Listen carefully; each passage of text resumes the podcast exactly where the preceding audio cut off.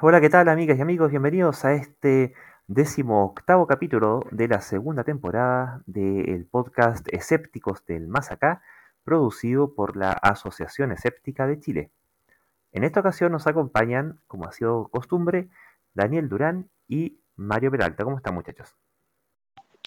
Hola, muy bien por acá. Un gusto estar nuevamente compartiendo el micrófono con ustedes. Así un saludo para ti, Luis, un saludo para Mario y también a todos nuestros auditores. ¿Cómo están, estimados amigos? Lucho, Daniel y también a los auditores. Y espero que sigan cuidándose, ya que como nos llegó la variante Delta, no, todavía no sabemos qué va a pasar con esto. Capaz que tengamos que volver a, marzo del 2020. Bueno, efectivamente, una cuarentena que, que, no ocurrió, un control sanitario que parece que dejó bastante que desear y ahora tenemos al bichito aquí dando vuelta hace rato parece. Así que, ¿qué le vamos a hacer? Eh, tenemos que seguir cuidándonos. Bueno, esta semana ha estado movida en la arena política, donde a propósito de, bueno, varios eventos que han estado ocurriendo tanto a nivel nacional como internacional, yo creo que merecen ser eh, analizados. Y así es como tenemos el caso de este medio, em, el Apple Daily de la ciudad de Hong Kong, que sabemos que era administrada por Inglaterra y el año, el año 97 fue traspasado su control a China y ha vivido bajo un régimen híbrido entre que eh, rigen ciertas legislaciones propias de la transición, más otras legislaciones que son propias de China, y ahí la cosa entre que más o menos se, se defiende, pero que finalmente, bueno, China ha ido consiguiendo avanzar cada vez más en el control de las cosas que están pasando en Hong Kong, y en particular a propósito de una ley de seguridad interior, pasaron a considerar que lo que estaba haciendo este diario era eh, que atentaba contra el régimen, ¿cierto? Porque no era precisamente como, era un diario pro democracia y China no es una democracia, tendían a ser críticos con eso, el gobierno del Partido Comunista, eso no les gustó y este diario lo cerraron. ¿Qué les parece, muchachos? Bueno, la verdad, este tipo de manejo donde gobiernos, estados intentan manipular o censurar eh, a medios es algo que no es nuevo, se ha venido haciendo yo creo desde que hay prensa, en el sentido de que siempre en el fondo el, el mensajero paga el pato, digamos, el mensajero cuando trae malas noticias o noticias no son agradables a, oído del rey, muchas veces lo más fácil es matar al mensajero. Y en este caso, en los tiempos modernos, el siglo XX inclusive, y ahora que estamos viendo el XXI, eh, el que ciertos gobiernos eh, no estén de acuerdo con las líneas editoriales o, o la información que propague un cierto medio use como solución justamente silenciar al medio bajo todo tipo de acusaciones o poniendo cortapisa, eh, eh, impidiendo en el fondo emitir sus transmisiones y cosas así, se ha visto lamentablemente muy repetido y da, es raro, no sé si es raro, pero hay una correlación bastante interesante en, en que este tipo de prácticas vienen de gobiernos eh, de izquierda que aparentemente tienen problemas con la libertad de, expresión o de una forma u otra ven como un peligro aparentemente que alguien pueda eh, libremente o con, o con demasiada libertad propagar ideas que sean contrarias a su postulado. Y yo creo que lo que está pasando entonces ahora en Hong Kong y con el gobierno chino eh, literalmente mantenando un medio es la prueba enésima de ese tipo de práctica. Y se ha visto en muchos países, eh, se ha visto en Venezuela, se ha visto en Chile también, en Chile también hubo, en los años eh, de la dictadura también hubo, medios que fueron cerrados. Entonces, e, este tipo de práctica es deleznable, eh, a pesar de que, por ejemplo, yo encuentro que hay muchos medios que pueden ser hasta peligrosos, pueden ser eh, peligrosos en el sentido de que transmiten esa información que puede ser hasta falsa y cuestionable y todo. yo preferiría que muchas de esas informaciones no, no, se transmitieran, pero en pos de la libertad de expresión, prefiero que un medio eh, tenga la libertad de transmitir mala información a decir, no, esto no, tiene que transmitirse porque yo tengo el poder de así decidirlo, porque ese poder es un poder aún más peligroso que la información mala, porque en el fondo, hoy por hoy uno puede decir, un buen gobierno puede tomar buenas decisiones de acallar cosas que son peligrosas bajo alguna lógica, pero no hay ninguna garantía de que en la medida que pase el tiempo, en la medida que cambien los gobiernos y cambien a veces las ideas, esa misma ley o esa misma tipo de legislación se puede aplicar para eh, aplicar otros raseros o otra lógica, otra racionalidad para censurar cosas que en realidad ahora y desde el punto de vista actual eran correctas, pero sin embargo por este cambio de línea editorial del, o líneas políticas de, de la autoridad de pronto se empezó a mal usar para acallar a los detractores o acallar a la, a la disidencia. Y eso es justamente un torpedo a la democracia. Así que mi voto respecto a este tema es deleznable desde el punto de vista de, de este gobierno chino caer nuevamente en ese tipo de práctica. Bueno, indudablemente, eh, o sea, siempre es complejo hacer este tipo de cosas porque en, en definitiva los argumentos para un lado siempre le sirven para el otro. Entonces, normalmente em, se trata de censurar, digamos, y bueno, nunca, nunca es, es bueno, digamos. Pero vamos a hacer un poquito de historia. eh, para empezar, digamos, Hong Kong, hay que recordar que fue colonia británica. Y claro, o sea, los británicos eh, tienen ahí una, una democracia, digamos, una, una democracia plena. Eh, pero, eh, ¿por qué Hong Kong era colonia británica? ¿Ah? Eh, vamos recordando de que eh, los ingleses llegan a, a, a- principios de 1800, más o menos, un poco antes, a hacer negocios con los chinos. Y a los chinos no les interesaba sencillamente hacer negocios con, con ¿cuánto se llama? Con, con los ingleses, no, ninguna, eh, ningún interés, digamos, en sus productos. Eh, Sin embargo, eh, eh, sí los, los ingleses. Esto fue, fue provocando, digamos, diversos problemas em, y los ingleses, en definitiva, decidieron abrir mercados a cañonazos. ¿no? Entonces, eso implicó dos guerras, que fueron las guerras del opio, en las cuales eh, eh, se le empezó a ceder eh, territorios a, Inglaterra. Y claro, Inglaterra venía con otras visiones. Esto más o menos a, eh, principios, en la primera mitad del, del 1800. Entonces, claro, Hong Kong quedó como una colonia británica, en- siendo habitada por chinos, habitantes chinos, etcétera, etcétera. Eso es como si a alguien se le ocurriera hacer una colonia en Chiloé, ¿no es cierto? Y, y los chilenos que viven en Chiloé son totalmente aparte, digamos, de los chilenos que viven en otros puntos del país. Bueno, indudablemente eh, eh, los ingleses tienen otra visión de la vida y, y por supuesto que tienen esto, eh, la democracia plena, más desarrollada, a pesar de que, que tienen ahí un rey que lo tienen ahí prácticamente de adorno. Entonces, eh, bueno, sabemos que los chinos de alguna manera eh, tuvieron muchos, muchos problemas, digamos, cuando cae el, imperio, eh, el emperador, ¿no es cierto? Entran en guerra, en la Primera Guerra Mundial, ellos parten mucho antes en todas estas guerras, incluso la Segunda Guerra Mundial parten ya en el año 37, mucho antes que partiera la invasión a, a Polonia. Entonces, eh, los chinos han tenido una historia bien complicada, bien compleja eh, donde los han sido invadidos muchas veces. Entonces, los chinos normalmente ven con mucha desconfianza todo este tipo de cuestiones. Es más o menos lo que les pasa a los rusos, que los rusos también tienen, que han sido invadidos por Oriente y, y por, por, el, por el este muchas veces, digamos. Entonces, y claro, eh, son un régimen absolutamente autoritario, eh, donde hay que estar de acuerdo con ellos, ¿no? Pero siempre es conveniente eh, eh, saber de dónde viene todo, toda esta historia y, por qué tienen los problemas que tienen en la actualidad. Claro, ahora eh, el, problema es que uno puede entender de dónde viene, por qué se produce, e incluso hasta podría uno eventualmente compartir parte de, de- de las motivaciones que pueden haber tenido para tomar las decisiones que tomaron, pero resulta que al final de cuentas no es gratis, porque eso tiene consecuencias.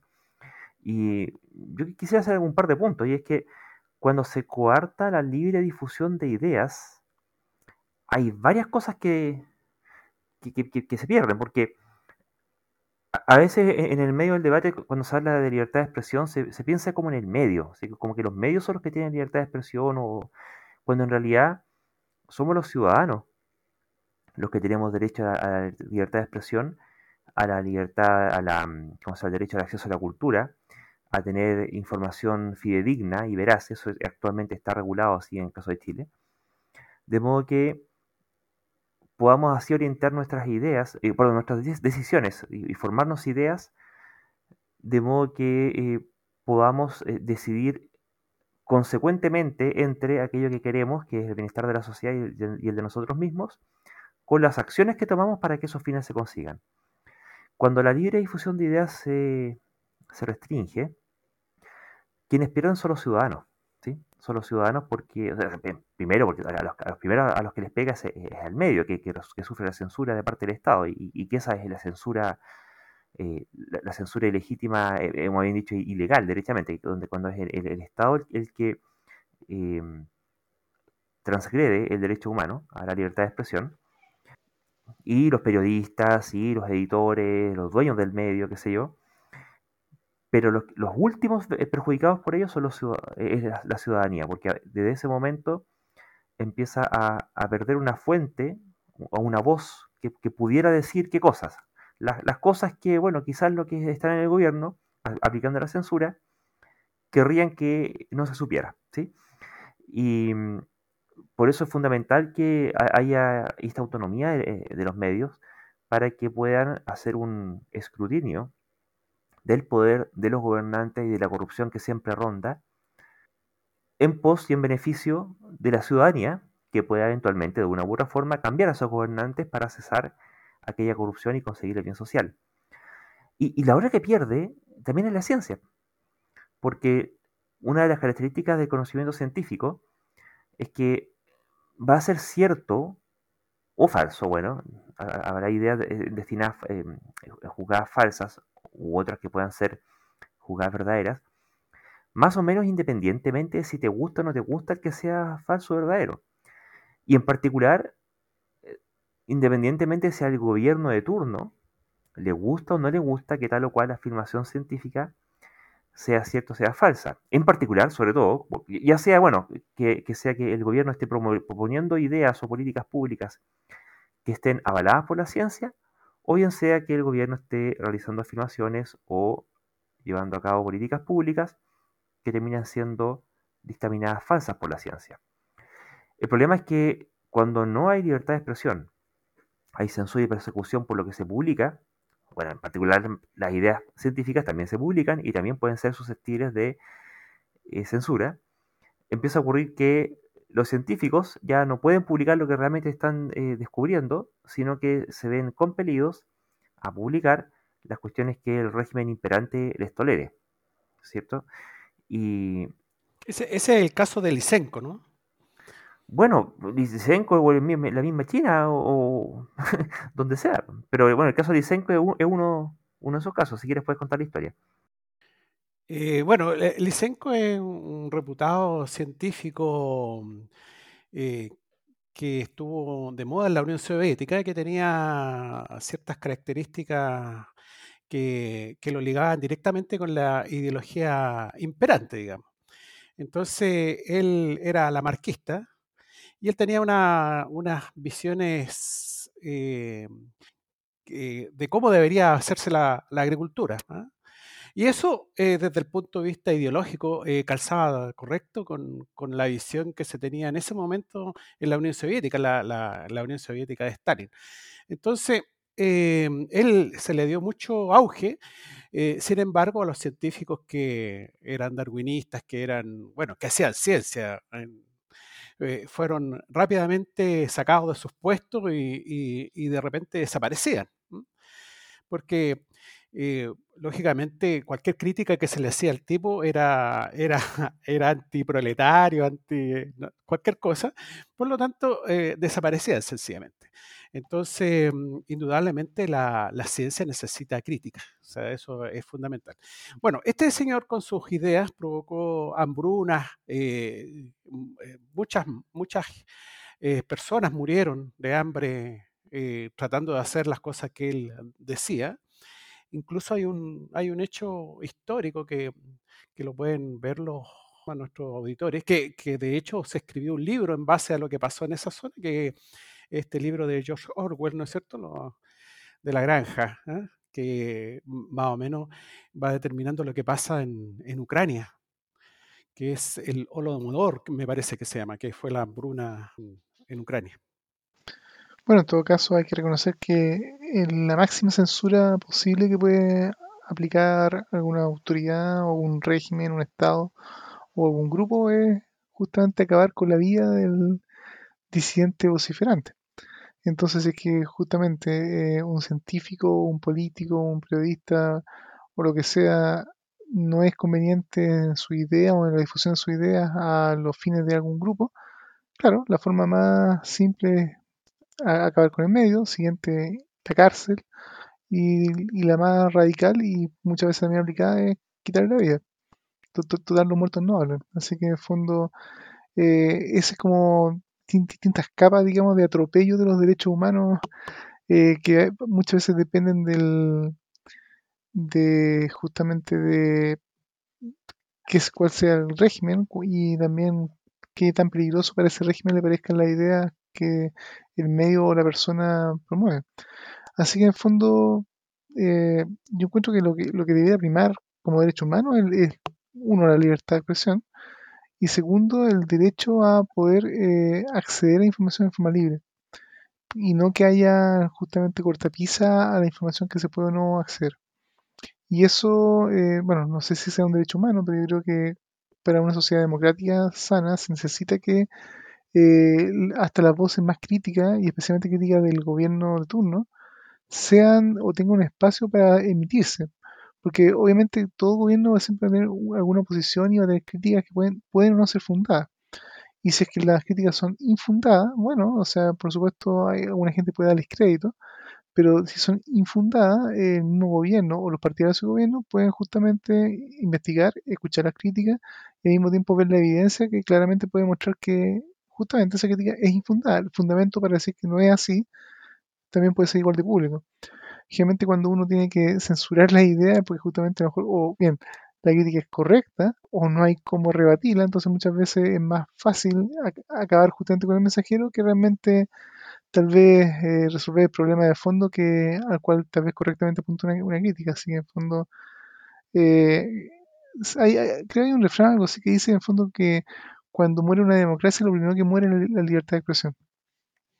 Eh, exactamente, pues, lo primero que, muere es eso. Eh, aquí en Chile ya tenemos experiencia en ese tipo de cosas, ¿no es cierto? Em, bueno, pero yo no sé si en la actualidad, eh, bueno, vamos a partir diciendo que el único que tiene poder de censura es el Estado, o sea, el único que puede censurar. Em, pero yo no sé, en China tal vez sí se puede hacer porque el Estado eh, tiene control sobre las redes sociales y prácticamente todo, pero yo no sé si en un país como Chile, por ejemplo, podría existir censura, porque aquí, digamos, las redes sociales son de acceso libre y, y cualquiera podría eventualmente, si es negocio para él, fundar un diario, poner una radio, etcétera, etcétera. Y eso es lo que me, lleva a otra, a otra pregunta, porque eh, como la gente tiene acceso a todo tipo de, información, también tiene eh, acceso a mala información y a pésima información y que calza muchas veces con sus sesgos cognitivos, con sus ideologías, etcétera, etcétera. Y también empieza a pasar esto que se empiezan a radicalizar, como por ejemplo, no sé, podrían ser los antivacunas o, o, cualquier eh, de estos eh, de estos eh, segmentos sociales, podríamos decir, que tienen creencias raras. Entonces, eh, también, no sé, no sé qué opinan ustedes, la, la ¿cuánto se llama? La libertad, digamos, de expresión nos, nos podría llevar a, algo así no deseado. O sea, la libertad de expresión en Chile en general, en este instante, es como impensable que, que se pueda censurar o cerrar un medio sencillamente porque tenga esa postura o ideas que no sean que, o que sean contrarias al régimen imperante en las condiciones actuales. Pero históricamente en Chile ocurrió que hubo cierre de medios, de hecho, en el gobierno militar se cerraron medios eh, inmediatamente por el golpe y durante el, bueno, se, se, quemaron libros, ¿no? Fue lo primero que partió se, se quemaron libros, a quemar libros. Eso ya se sabe para dónde va la cosa por ejemplo, y también se disolvieron muchos muchos medios o se prohibió, y muchas cosas se pueden hacer. Ahora, el detalle justamente es, ¿la legislación actual permite eso? La- la- y la respuesta es probablemente no. Pero bueno, eh, espero que de partida ahora estamos ya casi comenzando con la convención constituyente, constitucional, digamos, que va a redactar una nueva constitución. Eventualmente esa va a ser la nueva constitución que va a regir Chile, si es que efectivamente es aprobada por la, por la gente.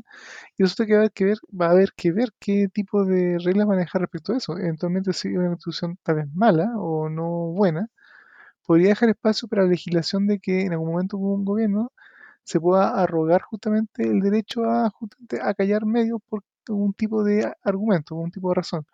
Y de pronto, eh, al punto de si, o la, a la pregunta que tú decías, Mario, de si en Chile se podrían aplicar cosas así, la respuesta podría ser sí. Y en el fondo, bueno, tú, tú Luis decías que, por ejemplo, en lo que está haciendo China, China es ilegal. Eso es bien gris, porque en el fondo, eh, generalmente cuando los estados actúan, y los estados actúan generalmente dentro de sus propias leyes, pero los mismos estados a veces tienen el poder suficiente para Dentro de sus constituciones, que digamos. quieran. Claro, pueden, pues, ellos pueden hacer le- leyes a veces a la medida y apelar a justamente a, seguridad nacional a la medida de, un- de alguna decisión, pueden eh, hacer un montón de cosas, de manera que en fondo la acción en el documento y en, ante un juez, digamos, es completa y absolutamente legal. Entonces yo creo que no es la legalidad o la ilegalidad de las medidas muchas veces lo, peligroso, sino más bien en el fondo la lógica detrás de eso y en el fondo el compromiso con la, con la verdad y con la libertad, al margen de si es- eso es o no legal o ilegal en el país correspondiente. Sí, Bueno, respecto a ese punto, yo, no, dije que lo que está haciendo China sea ilegal. Lo, que, lo que ellos están haciendo es legal y lo, lo basan en una ley que es de seguridad. Em, la diferencia que pudiera haber con lo que pudiera ocurrir en Chile es que al ser eh, China una dictadura que está bajo el imperio del Partido Comunista, em, la forma en que se dictamina qué es lo legal, básicamente cómo se hacen las leyes, es una forma que no es democrática, sino que basta con que ellos tomen la- la- las medidas del caso, decretan la ley y a partir de ahí ellos obran legalmente en virtud de lo que se les antojó. En el caso de un país como Chile u otro país democrático, esa ley tendría que pasar por un debate en el Parlamento donde la población tiene una, una representación. Y ya no- no sería Pero, tan pero Lucho, en el, en el- en el último debate presidencial, a ver, cuéntanos un poco ahí. En último de, prim- de primaria. Claro, porque ahí viene justamente cómo est- esto se pudiera estructurar en, en lo que pasara en Chile.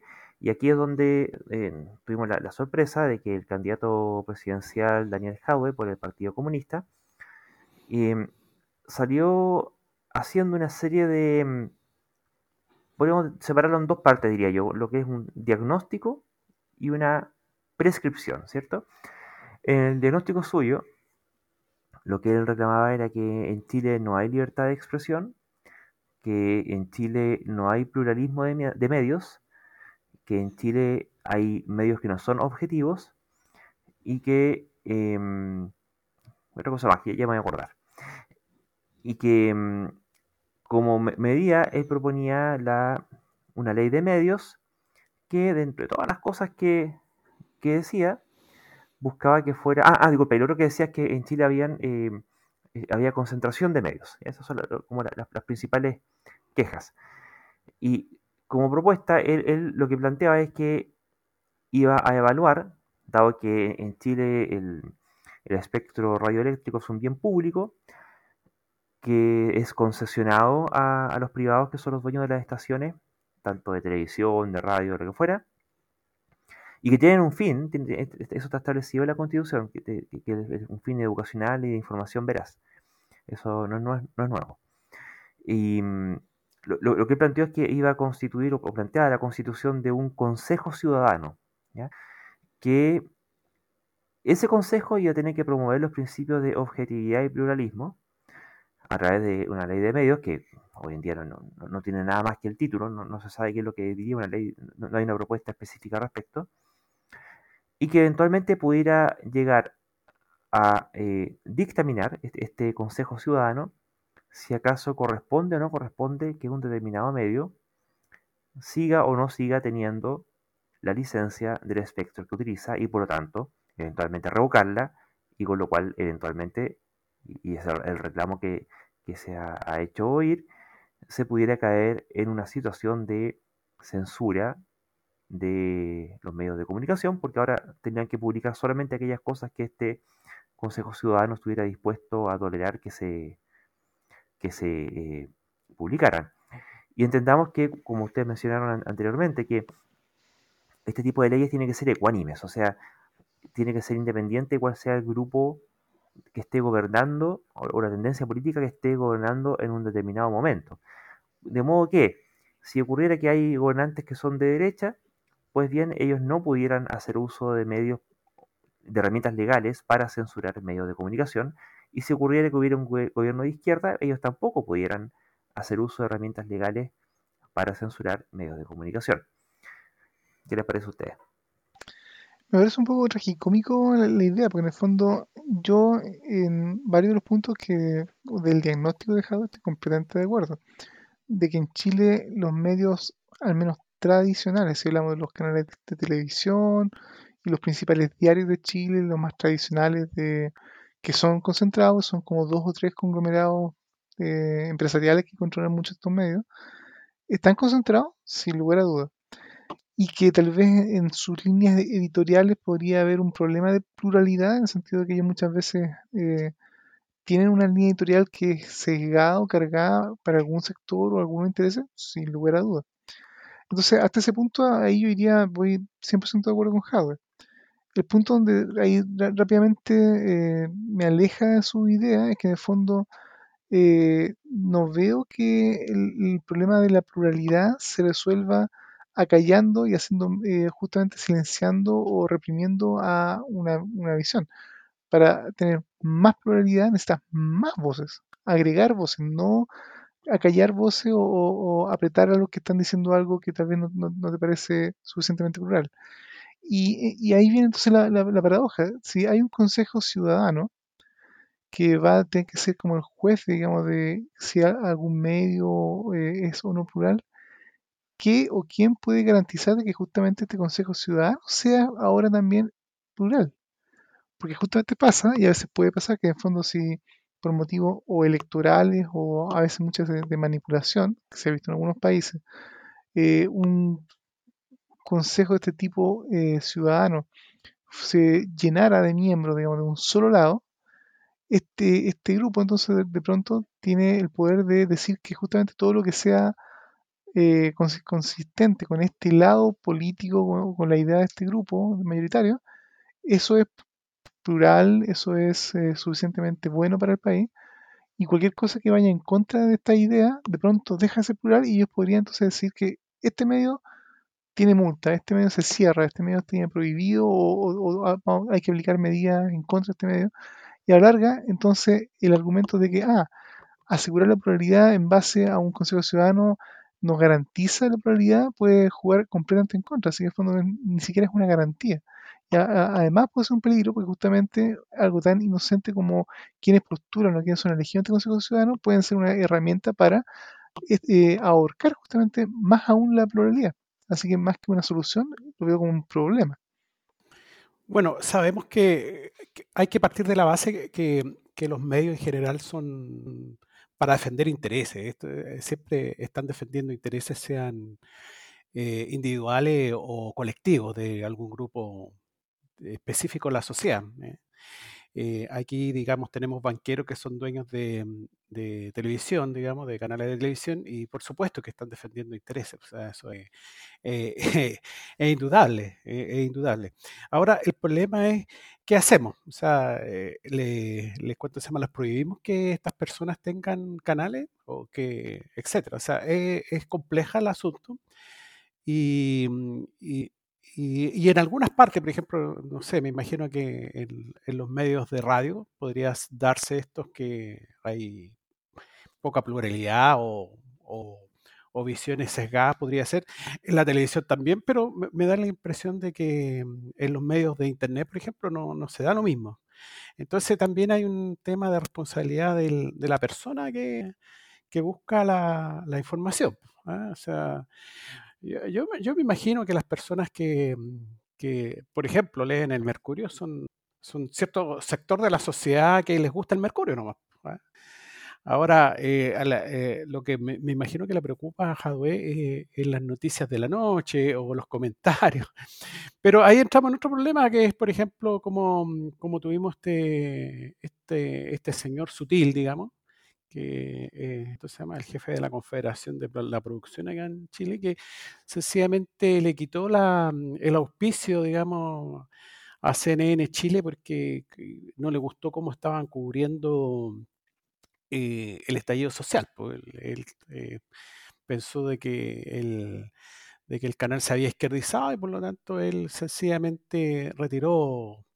El, eso no es censura en todo caso, él eh, es libre de, anunciar donde él quiera. Pero mm, también es complicado eso. Bueno, aparte, que, ah, bueno, a propósito de eso mismo, em, Daniel Matamala escribió una columna, la encuentro bastante interesante, ahí se la dejamos enlazada, titulada El fin y los medios. Y mm, él hace bueno, un, barrio, una, una, recopilación de, ciertas líneas de procederes respecto de lo que ocurrió con Juan Sutil y lo que está proponiendo Daniel Jaude.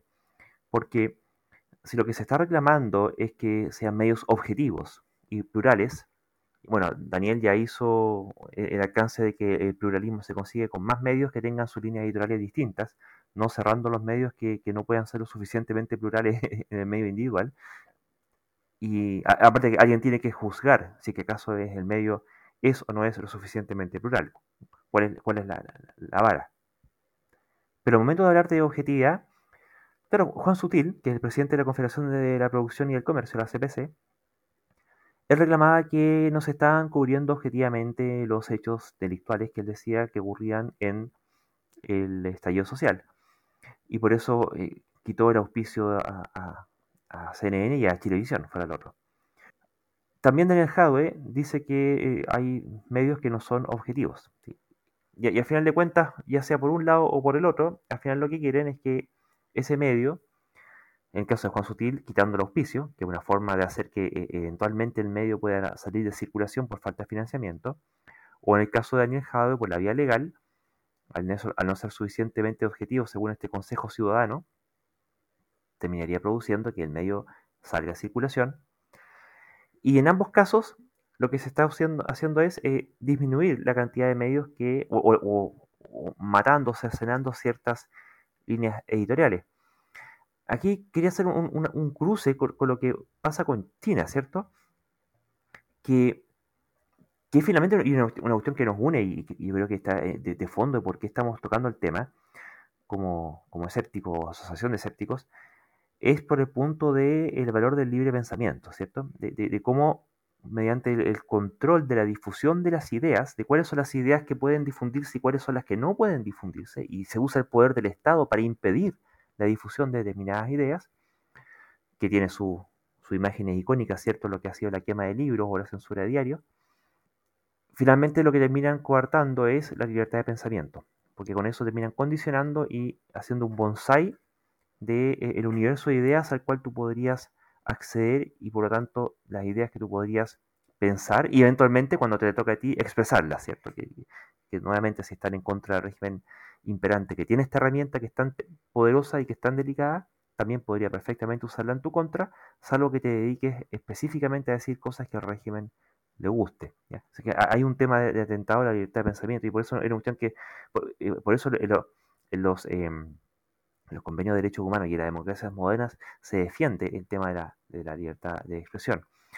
Pero además, Daniel Matamala trae a colación lo, que ocurrió con el canal de televisión La Red, cuando hicieron una parodia eh, y que gatilló una serie de reacciones a eh, una, parodia en un programa que se llamaba Políticamente Incorrecto, en un capítulo que, o en un sketch que se llamaba Militares de Verdad, y, que ponía a un, militar que, eh, bueno, dejaba bastante que desear.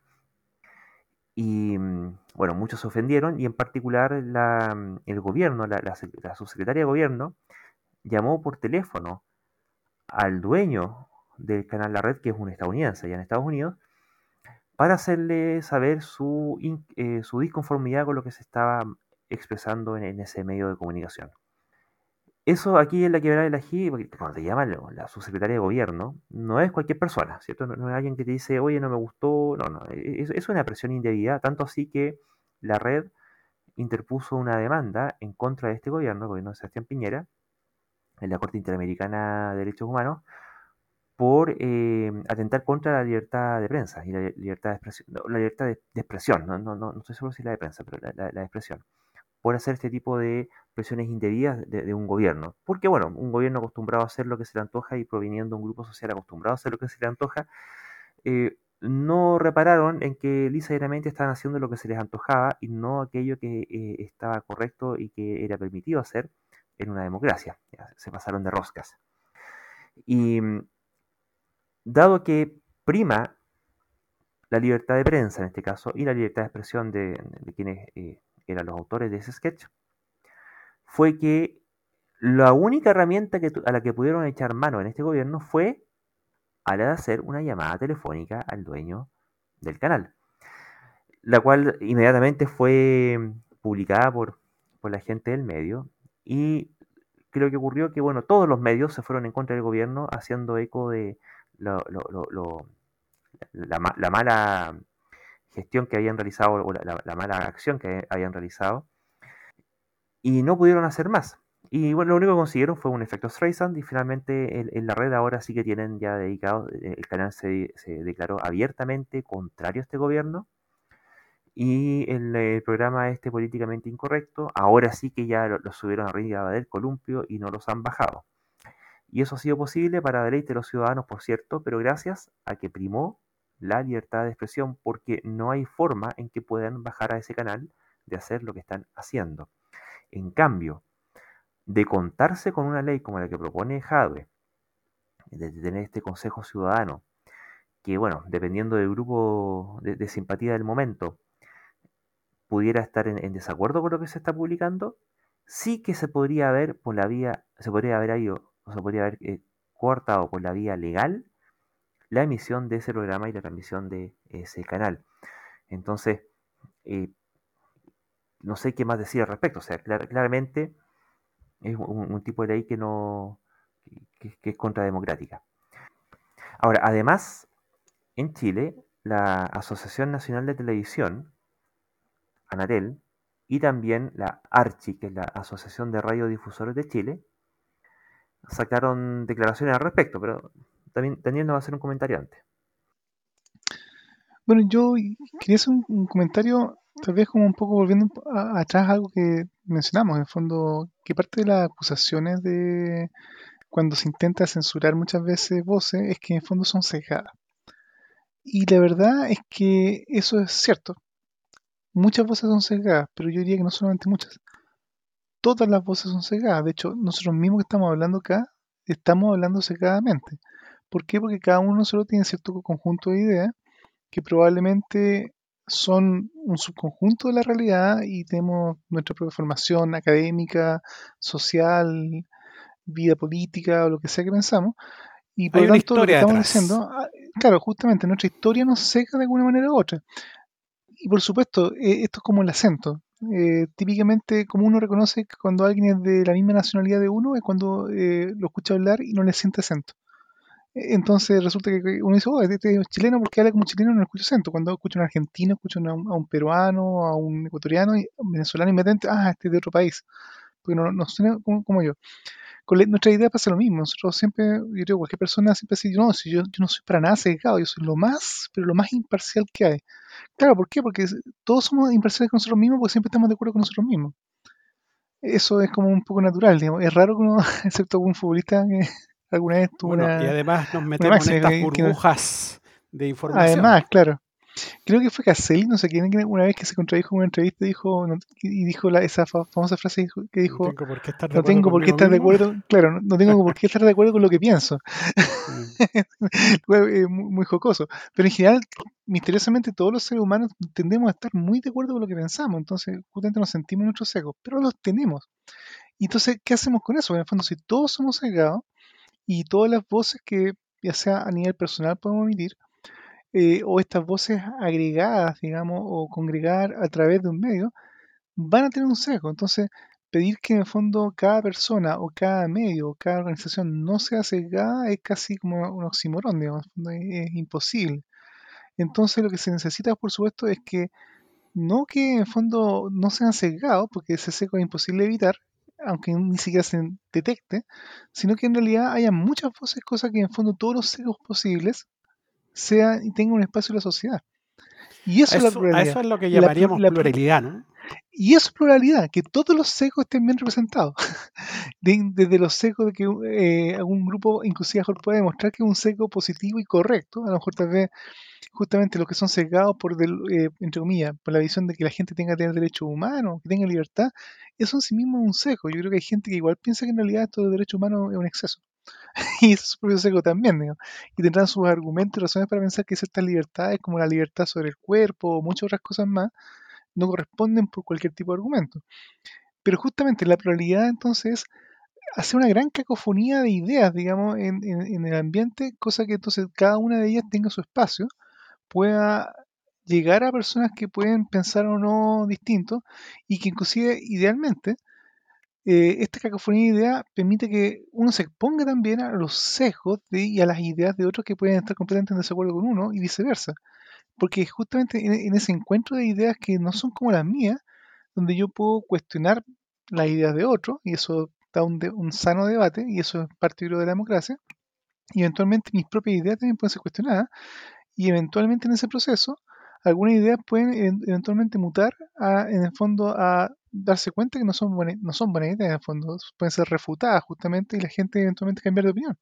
Porque se puede llegar a dar cuenta que efectivamente toda la vida pensaron que cierta cosa era de cierto color o de cierta manera, y solamente en el contacto con otros grupos que tenían otros sesgos y que se dieron cuenta que esa idea era incorrecta por tal o cual razón, eventualmente se puede llegar a un consenso que digan, mm, efectivamente eso no era así, al menos como yo pensaba. Y eso solamente se da cuando hay pluralidad entendida como justamente la libertad de cada, de todos estos sesgos de ideas distintas, cada uno tenga la misma libertad de expresarse. Y eso es lo que justamente los gobiernos dictatoriales o hegemónicos tienden justamente a evitar, porque eh, la mejor forma de evitar que un gobierno que sea dictatorial no caiga o pueda mantener su poder es que solamente las ideas afines sean las que se transmitan y toda crítica, sospecha de crítica o cualquier cosa que se aleje de la línea oficial sea rápidamente eliminada para no tener competencia. Así que en el fondo eh, eso es lo que está pasando en China, ni menos. Y esta idea justamente de intentar defender la pluralidad en base a consejos que, independiente de que sea de ciudadanos, de grandes sabios o, eh, por verdades reveladas que permitan controlar medios, a larga suena como a control de información y a, a coartar la libertad de expresión y la libertad de pensamiento, como decía Luis, así que en ese sentido creo que estamos aquí entre nosotros palmeándonos la espalda. Espero que nuestros auditores, o sea, estamos todos de acuerdo. Espero que nuestros auditores, no sé si necesariamente estén de acuerdo con nosotros. Hay de ellos, sé que no, digamos. lo censuraremos, ¿no? Pero en realidad, ojalá que si es que no están totalmente de acuerdo con nosotros, al menos puedan considerar lo que estamos diciendo, porque en el fondo, justamente, si no están de acuerdo con nosotros, ellos tienen en este instante la libertad de decirlo, de comentarlo. Dejen sus comentarios en, en donde sea que están escuchando este programa. Y, es así como justamente las cosas se pueden llegar a mejorar. En el contraste eventualmente el error aparece y por lo tanto se, puede corregir. Sí, yo, yo, creo que hay, siempre hay algo así como miedo un poco a, esta, a este pluralismo, porque las personas siempre tratan de proteger sus propias creencias, entonces por eso que la gente se junta y hacen su, no sé, por ejemplo, la, una religión cubre su propia creencia, un sistema político, eh, los, partidos, digamos, se juntan entre ellos, digamos, porque eh, eh, me da la impresión de que siempre hay como, como un miedo, digamos, a, a tratar de compartir ese tipo de cuestiones. De hecho, a mí incluso me da, me da un poco de miedo en el sentido de que qué pasa, digamos, si, si no sé, pues, por ejemplo, estos grupos con creencias extrañas, digamos, así como que no hay que vacunarse o que, o que las vacunas tienen grafeno o que, etcétera, etcétera, tuvieran eh, tanta llegada. O sea, yo creo que estaríamos en graves problemas. Bueno, y, las ideas se combaten con ideas. Por, eso está la, la, vocación. Finalmente, uno cómo evita que las personas creen ese tipo de cosas, bueno, porque se, les educa y se les enseña, y, en ese proceso de enseñanza, para que no sea un mero proceso de adoctrinación, es que justamente se espera el ejercicio también, y, debe respetarse el ejercicio del libre pensamiento en quienes están aprendiendo, para que puedan decantar por las mejores ideas y, no por las que se le están obligando a, creer. Y yo además le, agregaría un cuestionamiento a las premisas que cuestiona Howe, porque él dice que, bueno, que, en, Chile no hay pluralidad. Posiblemente no haya una visión muy plural en ciertos medios hegemónicos. Yo, estoy de acuerdo que está concentrado el mercado, eso, no, cabe mucha duda, ¿eh? tanto, en televisión como en prensa como en, radio. Pero... O también podría ser en algunas disciplinas, como la economía, tal vez no es lo suficiente, no tiene las suficientes visiones plurales, plurales como para darse cuenta de otras, de otras realidades, por ejemplo puede ser, eh, eh, hay distintos lugares donde eh, campean estas ideas, ¿cierto? Pero mm, la cosa además va cambiando. Por, una parte tienes medios digitales, entonces buena parte de, la torta publicitaria, por ejemplo, efectos de, no exactamente difusión de ideas, pero sí de financiamiento, se están arreglando entre Google y Facebook. Entonces los medios tradicionales que funcionan con publicidad están teniendo serios problemas, por una parte. Segundo, Claro, puede que en esos medios hegemónicos no haya tanta pluralidad o tanta diversidad, y, ciertamente tienen su, línea e, editorial y sabemos cuáles son las líneas editoriales que tienen, pero en Internet hay bastantes más medios. Cualquiera que quiera buscar, y son medios legalmente constituidos como medios, considerados como medios por la legislación chilena. No tienen salida en televisión, no tienen salida en papel, pero sí son medios de comunicación social. Eso, eso existe. Y ahí hay bastante, bastante diversidad. De hecho, de hecho me, da, me da la impresión de que eh, en general la, gente se, se, informa mucho más por ahí que por los medios escritos. Eh, eh, exactamente. yo creo que este, este sigue peleando una pelea del año 50 y está demasiado enfocado en, en, un diario o en un par de canales de televisión en circunstancias de que hace rato la gran mayoría del acceso a información primero los países desarrollados y, con posterioridad después los países latinoamericanos, eh, lo hace justamente a través de redes sociales. La gente se informa a través de Facebook, no a través de Tele 13 o, de, del Mercurio. Y el, Mercurio en particular, además es, leído por un nicho de gente bastante pequeño. O sea, al final de cuentas, si es por un diario que se lea, se lee la última noticia. El, Mercurio no la lee casi nadie. Eh, entonces, tampoco es tan cierto que no haya pluralidad. Y cuando dice que no hay libertad de expresión en Chile, si bien estamos de acuerdo que hubo una serie de despidos que bien fueron bien poco felices, creo yo, pero mm, fue una, llamada al orden en, ciertos medios respecto de, del exceso de independencia que estaban teniendo sus trabajadores periodistas. El tipo de cosas que estaban diciendo sí tenían cabida e, e, en otros medios, y aquí no hay ninguno preso por haber publicado un artículo ya sea de un lado o del otro. Entonces, al menos el Estado no está ejerciendo una labor de represión de la libertad de expresión en Chile. Entonces, de verdad, no sé respecto de qué país es el que se está quejando Jadwe, y no me queda para nada claro que la, propuesta de solución para ese no problema que está ocurriendo acá, o, al menos, por lo menos no de la forma en que él lo está describiendo, qué cosa está intentando solucionar. Y ahora sí, siempre Jadwe como eh, de Partido Comunista, eh, siempre eh, de, la hora de se, se, le tiran una serie de imputaciones que, no necesariamente son, son, bien fundadas. Cuando dicen que no, que este es comunista, que hace como Venezuela, que aquí, que allá. Y hasta el momento ni el Partido Comunista en, sus actos, ni, este alcalde han tenido mucho que ver con, con ese tipo de regímenes. Sin embargo, ya, ya no, empieza a ser demasiado mm, anecdótico la defensa cerrada que hace de Venezuela, del régimen venezolano, y ciertamente me imagino de, su democracia y, de su libertad de expresión y de su pluralidad y de la, de la objetividad de los medios que puede haber allá, la defensa que hace de China, y claro, porque antes era un alcalde, ahora es candidato a la presidencia. Y, la verdad es que no, no, sé, a, mí me, empieza ya a, incomodar un poco esta, esta cuestioncita porque eh, empieza demasiado a parecerse y yo creo que aquí vale la pena rescatar las declaraciones de la Anatel, de la Archi, eh, del mismo Federico Giovanón del Mostrador, que no es precisamente un medio de derecha, en una entrevista en la radio ADN, en el programa El Mostrador que tiene, que tiene el Mostrador en, la mañana con, con Fernando Polsen, se puso ahí a interpelar a Jadwe y, y se fue por, la, por, la, vía de que, combinación clave se llama el programa, Jadwe se fue por la vía de que eh, la interpretación que estaba haciendo Federico Giovanón de la propuesta que estaba haciendo Jadwe estaba haciendo, se estaba dejando llevar por prejuicios y que Jadwe invitaba a Giovanón a una conversación libre de prejuicios respecto de lo que estaba diciendo, pero, el tipo está diciendo lo que está diciendo, o sea, eh, no hay prejuicio, es un postjuicio que uno se arma a, partir de lo que dijo, no de lo que yo creyera o quisiera que eventualmente dijera, sino que de lo que ya dijo. Y, creo que por eso podemos eh, eh, mencionar el comunicado de la Asociación Nacional de Televisión que incluye al canal La Red y otros canales que no necesariamente son tan grandes como o, que tienen una, línea tan marcada como Megavisión o, Canal 13. Y entre las cosas que ellos le, reclaman, que... Mm, bueno, que puede ciertamente afectar al eh, pluralismo.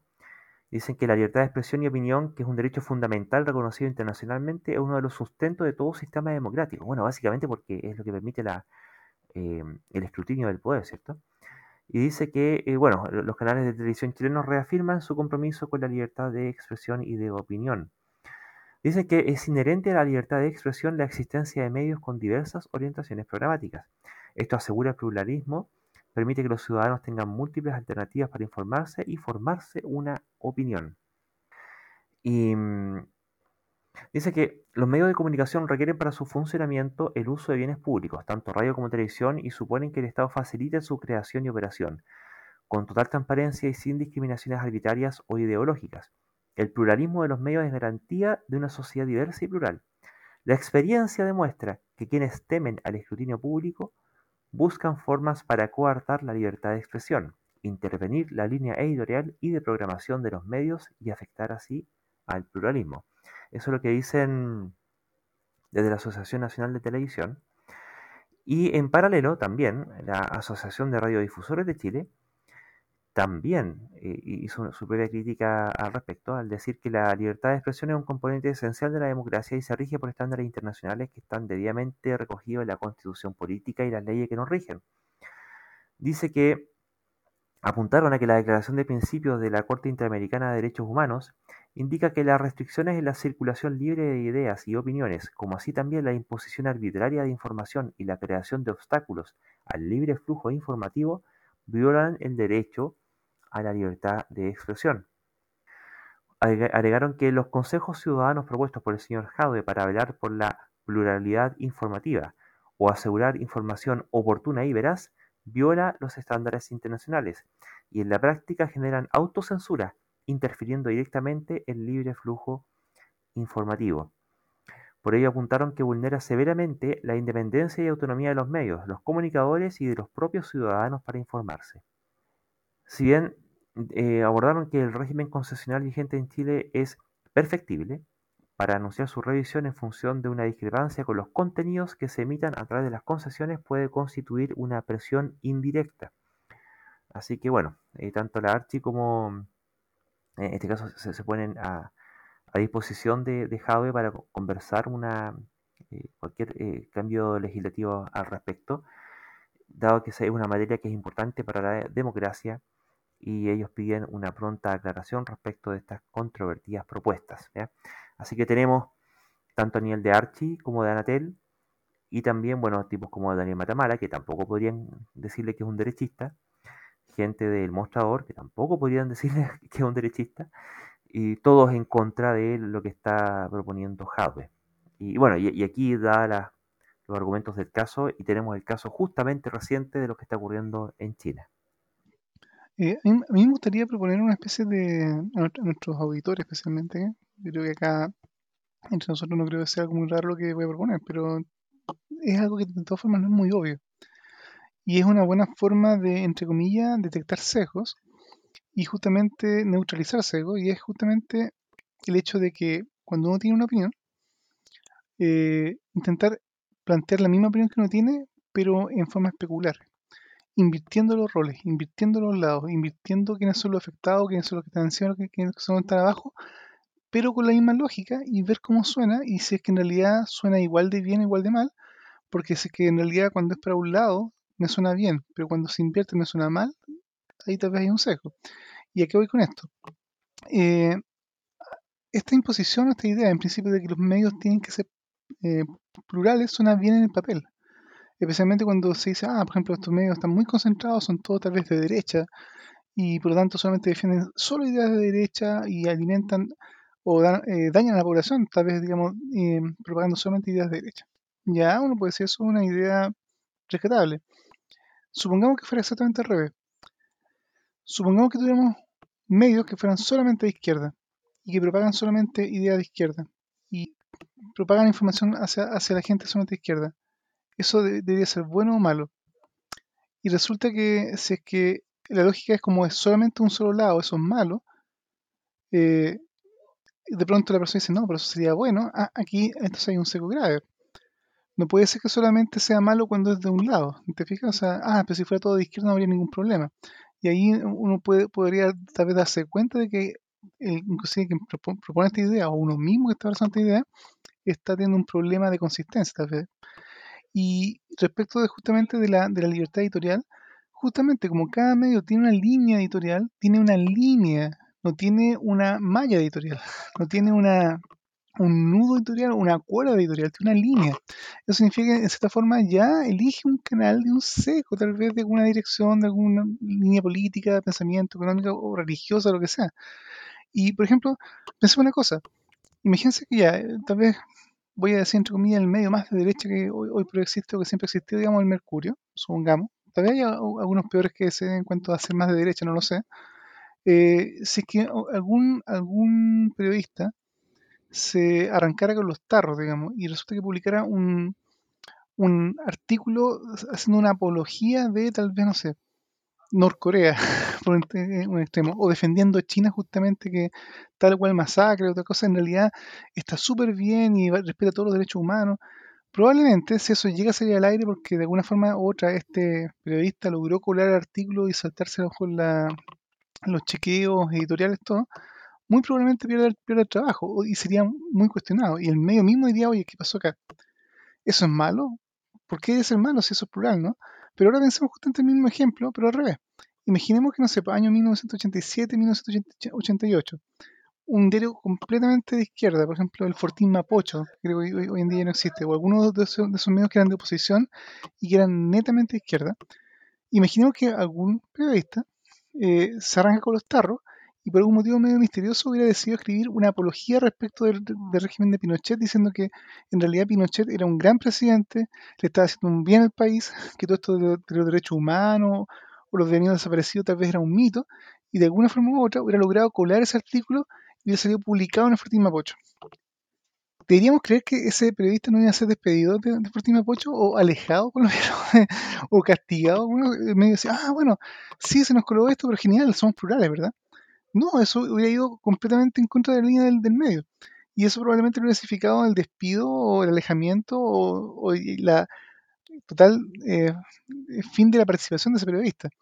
Y alguien se hubiera cuestionado como algo malo. No, tiene sentido, ¿verdad? Eso si no va con la línea editorial del, medio, no puede publicarse o, no, o esa persona deficiente no puede trabajar con, ese medio. Entonces, cuando uno empieza a verlo de ese lado, uno se da cuenta que ciertas cosas que pueden pasar en un medio, aunque sea de derecha, aunque sea de izquierda, es lo normal.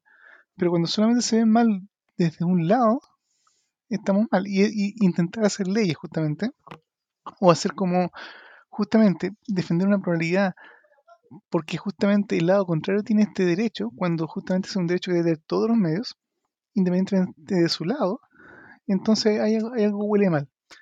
Y probablemente hay como razonamientos bastante falaces de eso, cuando se intenta defender pluralidad para quitarle como tal vez el poder de los medios porque son tal vez de derecha. Pero la pluralidad no debería ser justamente por un lado, la pluralidad tiene que ser plural para todos, independiente del lado. Justamente, eh, justamente por eso es complicado ser periodista, porque cuando tú eres, eh, o sea, te contratan en algún medio, ese medio siempre tiene una línea editorial, pues, y si no coincide con lo que tú piensas, está en serios problemas. Entonces, lo normal es que si uno trabaja en, un medio esté alineado, digamos, con la línea editorial.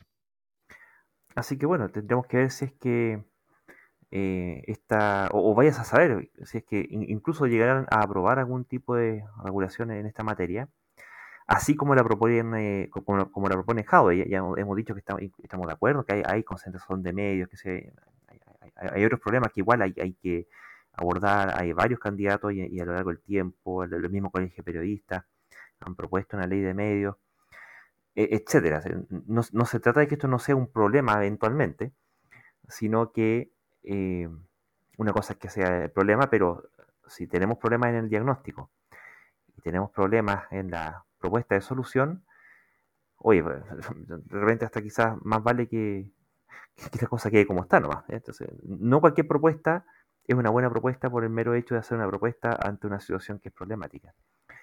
Ahora, bueno, cambiando un poco de tema, si es que puede cambiarse de tema en, este mundo, dadas las circunstancias actuales, pasó que, em, bueno, como el coronavirus sigue haciendo su estrago, ya tenemos variante Delta en todas partes. La, variante Delta es la que se originó en la India, ¿cierto? Que es significativamente más contagiosa.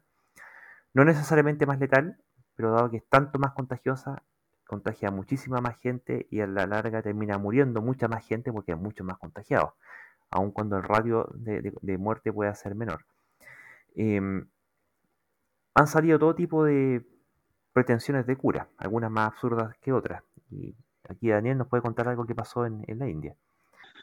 Bueno, eh, la India es un país grande, con muchas religiones, mucha, mucha forma de pensar, y también son los creadores del karma y dharma, así que hoy día yo creo que vamos a hablar un caso que podemos llamarlo karma. Resulta que esta semana se supo por los medios de prensa internacionales de la muerte de un personaje de nombre Mohanan Nair, que tenía un alias, Mohanan Baidiar, que resulta que era un naturópata, o se autoproclamaba naturópata, y este, este caballero operaba en la zona de, en, la región de Kerala, que está al suroeste de la India. Y resulta que este caballero eh, era famoso, y famoso en, el más sentido de la palabra, tal vez había causado muchas polémicas, por eh, apoyar todo tipo de, de tratamiento que muchas veces iban contra la ciencia, y no solamente con un tema justamente de libertad de expresión, sino que gracias a, lo, a, que él trabajaba como naturópata y tenía unas clínicas y cosas por el estilo, eh, sus tratamientos y diagnósticos significaron daños reales para varias personas. De hecho, eh, fue arrestado en 2019 por haber mal diagnosticado una enfermedad inmune de un niño.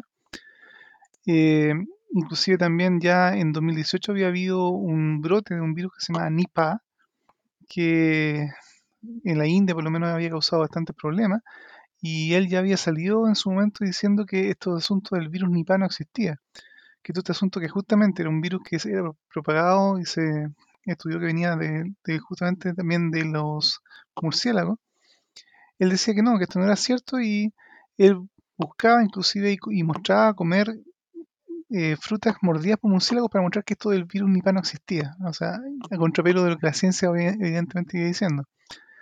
Y aún, y, así, más encima, inclusive causó la muerte de un niño de un año y medio justamente que tenía eh, un problema metabólico y resulta que él le diagnosticó tratamiento no científico y eso yo realmente la muerte. O sea, tenía un prontuario de cosas en contra. Y ya a esta altura justamente eh, él estaba eh, promoviendo sus propias curas contra el COVID, pero no cura científica, inclusive decía no, no, la, no la vacuna, esto es vacuna, medicina científica, no.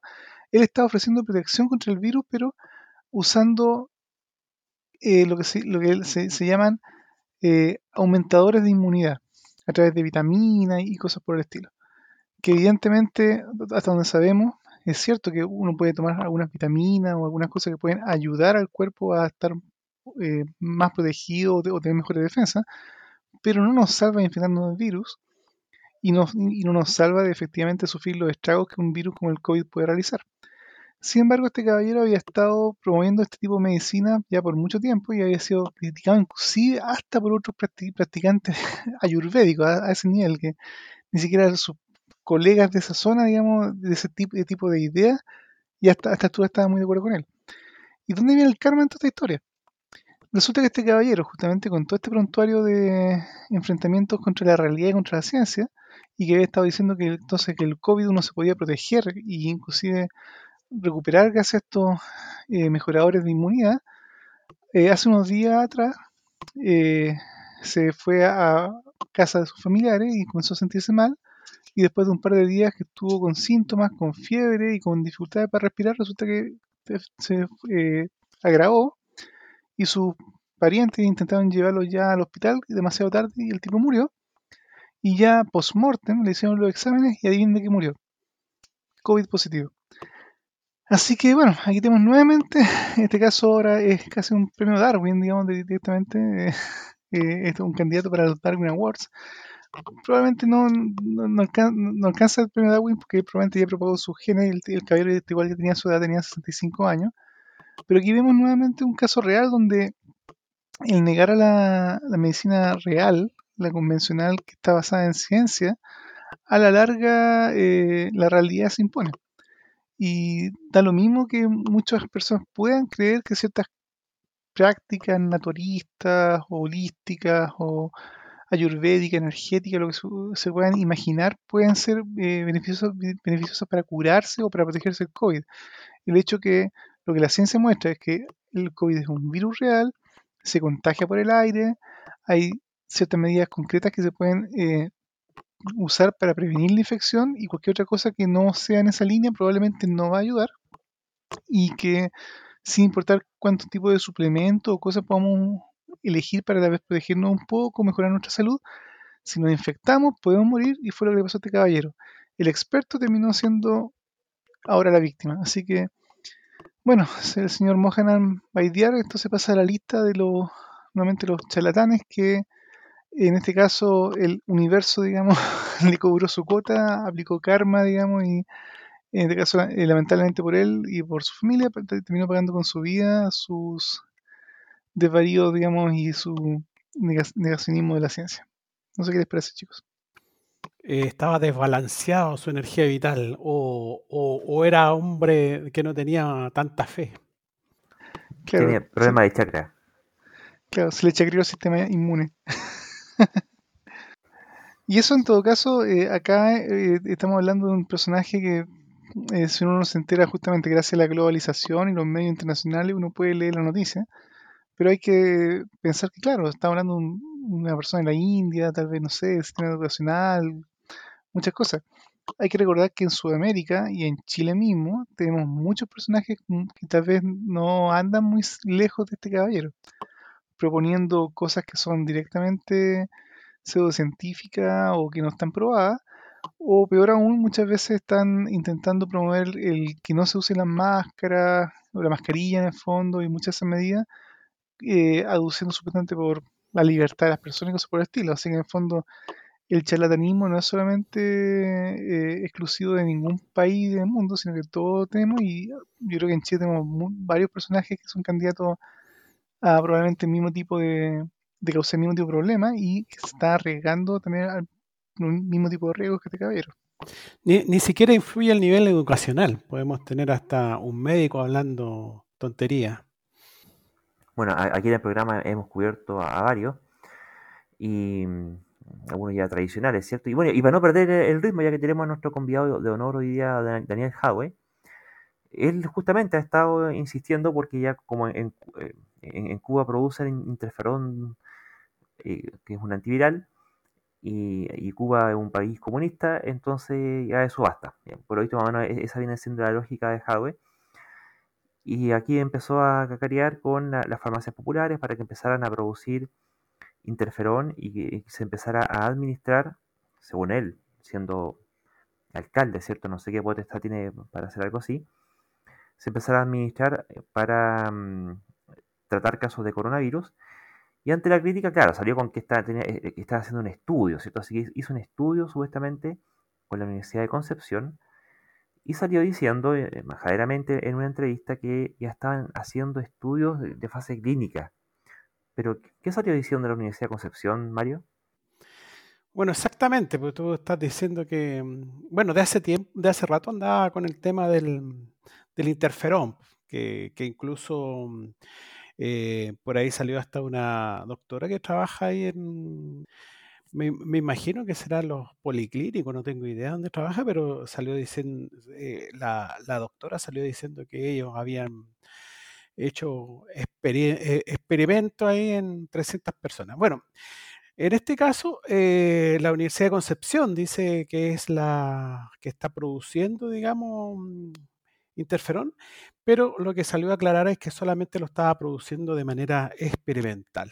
O sea, todavía no tienen ningún, ningún resultado, no tienen absolutamente nada. De hecho, eh, el interferón ha sido desaconsejado por varios estudios eh, que, que, se han realizado hasta ahora. Em, bueno, eh, por eso te digo, o sea, lo, más complicado de todo esto es que de repente uno se encuentra con personas que, uno supone que debieran entender y saber cómo funciona una, uno de estos trabajos, que el doble ciego, que etcétera, etcétera, que tiene que tener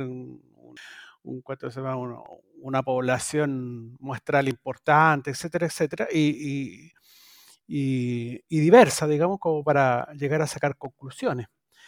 Entonces, la porfiadez, digamos, o el tema ideológico siempre es más profundo, digamos, que, que lo que es la ciencia, digamos. Ahora, valga precisar que en este caso, lo que sería derechamente una noticia falsa, ¿cierto? Que fue la, la dicha por este candidato al afirmar que se están realizando ensayos clínicos. Eso es falso. ¿ya? lo cual es aparte de si acaso tiene algún sentido hacer este estudio que está proponiendo para efectos del coronavirus en circunstancias de que, bueno, estudios se han hecho y los resultados no han sido promisorios. Entonces, em, aquí vemos esta, yo concuerdo con tu calificativo, ¿cierto? Esta, esta porfiadez, esta tosudez, porque em, yo le, reconozco a este alcalde que ha hecho cuestiones a contrapelo de, cierta institucionalidad o de ciertas corrientes y le han resultado muy bien y cuestiones que se acelera, tiene, tiene varias iniciativas. Pero una, una cosa bueno, pero, ah, eh, disculpa, a lo mejor eso es lo peligroso porque resulta que él efectivamente ha sido una persona que ha hecho muchas cosas que han cambiado ciertos paradigmas, como el tema de las farmacias populares, etcétera, etcétera. Pero el problema em, de que el ser exitoso en ciertas cosas no implica que vas a ser exitoso en todo, sino eh, eh, este, entramos en este, en este mundo de Trump, que, que Trump era bueno para hacer reality show o para su empresa. Y, le llegó la, el COVID y después no había cómo, cómo funcionar en eso. A lo único que se dedicó fue a negarlo y ya después cuando se estaba yendo recién se dio cuenta que tenía que hacer algo. Entonces, em, una cosa no implica la otra. O sea, las cosas buenas, por supuesto, hay que felicitarlas. Sí, por cierto, eh, e, el punto aquí es que una cosa es que haya que ser porfiado y obstinado e insistente en, determinadas circunstancias para conseguir un objeto, o sea, un objetivo, o sea, el ser porfiado puede ser funcional y beneficioso cuando lo que está persiguiendo, bueno, es beneficioso en un ambiente que es adverso a que eso se pueda conseguir. Pero el ser porfiado por sí mismo no es ningún mérito. ¿sí? Y aquí viene lo, absurdo de que este tipo también es porfiado cuando lo que está haciendo es una burrada, porque es porfiado. Y, y, le va a dar, y si tiene todo en contra, lo va a seguir haciendo hasta que va a buscar en alguna parte alguien que le diga que su cuestión sirve, porque es porfiado. Eh, pero eh, e-, eso no es un mérito en sí mismo. Es, como cuando al revés, cuando celebran que tal cual político es consecuente, ¿cierto? Eh, nadie puede decir que tal persona fue o no, no fue consecuente y siempre hasta el final, siempre consecuente. Como si la consecuencia fuera un valor, en circunstancia de que lo que tiene valor es haber tenido, bueno, quizás el buen tino de haber em, sostenido ideas que eran defendibles, bien defendibles, y que consecuentemente esas ideas han tenido buena vejez y por tanto las y, y tú has tenido una estabilidad en tu criterio que te hace seguir sosteniendo las mismas buenas ideas que han sobrevivido el tiempo. Y en consecuencia, bueno, se puede eh, dar el, diagnóstico de que tal persona fue consecuente. Pero si las ideas eran malas y están refutadas y la persona sigue sosteniendo esas ideas, claro, está siendo consecuente, pero un estúpido. Entonces, eh, ahí lo, que correspondería habría sido cambiar de ideas y empezar a sostener las ideas que han sido demostradas correctas y empezar a eh, desmerecer y dejar de sostener las ideas que han sido demostradas falsas. Si no, eh, e, esa consecuencia es, simple estupidez. ¿Saben que A mí me parece digno de mención una noticia que apareció hoy, hoy sábado 26 de junio, en el diario La Última Noticia, que es de una científica española de nombre Nerea Irigoyen, que se publicó un paper respecto de un estudio de justamente cómo el COVID eh, trabaja infectando las células. Y, esto es un paper que ni siquiera es tan reciente. Esto se estuvo trabajando ya desde marzo de 2020. Y lo que lograron descubrir fue que cuando el COVID infecta las células, lo, lo que hace, bueno, todo virus en general funciona más o menos parecido al infectar una célula, eh, vuelve loca la célula, que deja de hacer todo lo que hace, si tiene una célula cardíaca, célula del estómago, célula cerebral, eso la célula infectada deja de trabajar en su labor normal y se dedica a nada más que hacer copias del virus. Eso es lo que hace que el virus justamente bastan unos pocos que infecten unas pocas células para que de pronto tengas miles de copias circulando en el organismo que a su vez infectan otras miles de células y así sucesivamente y eso comienza a matar células que, que dejan de funcionar bien y eso produce los síntomas y la enfermedad y eventualmente la muerte dependiendo de justamente qué tipo de células son las infectadas y las que dejan de funcionar. Y en este estudio justamente de cómo se produce esa replicación de la célula, eh, se dan cuenta que este, estos tipos de virus tipo corona lo que hacen es eh, volver loca a la célula con un mecanismo muy específico que se, le denomina, tiene una sigla que acá, estoy de buscar acá, eh, se, significa UPR, que es la, la, sigla de Unfolded Protein eh, Region, me parece que es la, la, sigla. Y lo interesante de eso es que es un mecanismo más o menos conocido. Y lo, y lo que permite conocer el mecanismo mismo por el cual el, virus entonces hace, o fuerza a la célula a hacer copia, es que si tú puedes interferir en ese proceso, si puedes evitar que las células comiencen a hacerle caso al virus en el fondo, tú puedes prevenir entonces que el virus se multiplique. Y si el virus no logra multiplicarse, puede infectar algunas pocas células, pero a la larga no va a reventar todo el organismo con miles de células, la persona entonces no va a estar repartiendo virus en todas direcciones. Y la pregunta entonces, ¿cómo lograr entonces este bloqueo? Y, lo que eh, encontraba este paper, que ya tiene, imagínense, casi más de un año, es que con un par de, medicamentos, que uno se llama Seapin A7 y otro se llama Kira 8, permiten eh, al menos cortar este mecanismo de tres pasos en dos de esos pasos y con eso logran en in, vitro, han hecho pruebas a nivel celular, tal vez a nivel de disco de Petri, que se previene la multiplicación del virus en un 99,5%, lo cual es impresionante. Entonces, ¿por qué les cuento todo esto? Esto que estoy, contando apunta a que este estudio y esta sustancia, esta Seapin y el Kira 8, podrían ser tal vez el tratamiento para el COVID, podría ser la cura para el COVID, podría ser muchas cosas. Pero como esto es ciencia, y ciencia bien hecha, no basta entonces que pongamos en la Universidad de Concepción a fabricar capsulitas de estas cosas y comenzamos a repartirlas automáticamente porque descubrimos que algo, alguien propuso que era correcto y lo dijo la Universidad de Cambridge o qué sé yo. Esto ahora, hasta ahora se ha hecho solamente a nivel de eh, justamente estudios eh, in, vitro. Y entonces para ahora probar esta, eh, esta, esta cosa, de ver si realmente funcionaría en la vida real ahora como un medicamento para curar seres vivos, tienen que, y van a comenzar con las pruebas de fase 1 que son en animales. Entonces, recién ahora van a partir entonces probando este, este tipo de medicamentos en ratones, por ejemplo, o seres vivos pequeños, que, que son fáciles de estudiar, para ver si efectivamente ahora en un ratón o en un cobayo o lo que sea que, se infecte con el virus, si es que efectivamente funciona tan bien como funciona Anticopetri y si es que el, medicamento mismo eh, es, bien soportado por, los organismos y no efectivamente termina siendo tóxico o termina siendo inclusive dañino, porque puede ser que en realidad lo que se observa justamente bajo un microscopio una gotita de algo es completamente distinto en un organismo completo y, tal vez estos medicamentos que se van a probar pueden ser muy buenos justamente in vitro, pero podrían ser completamente imposibles de aplicar a la vida real porque pueden ser tan tóxicos que al final matan más que lo que curan. Entonces ahí viene el punto, la ciencia avanza paso a paso.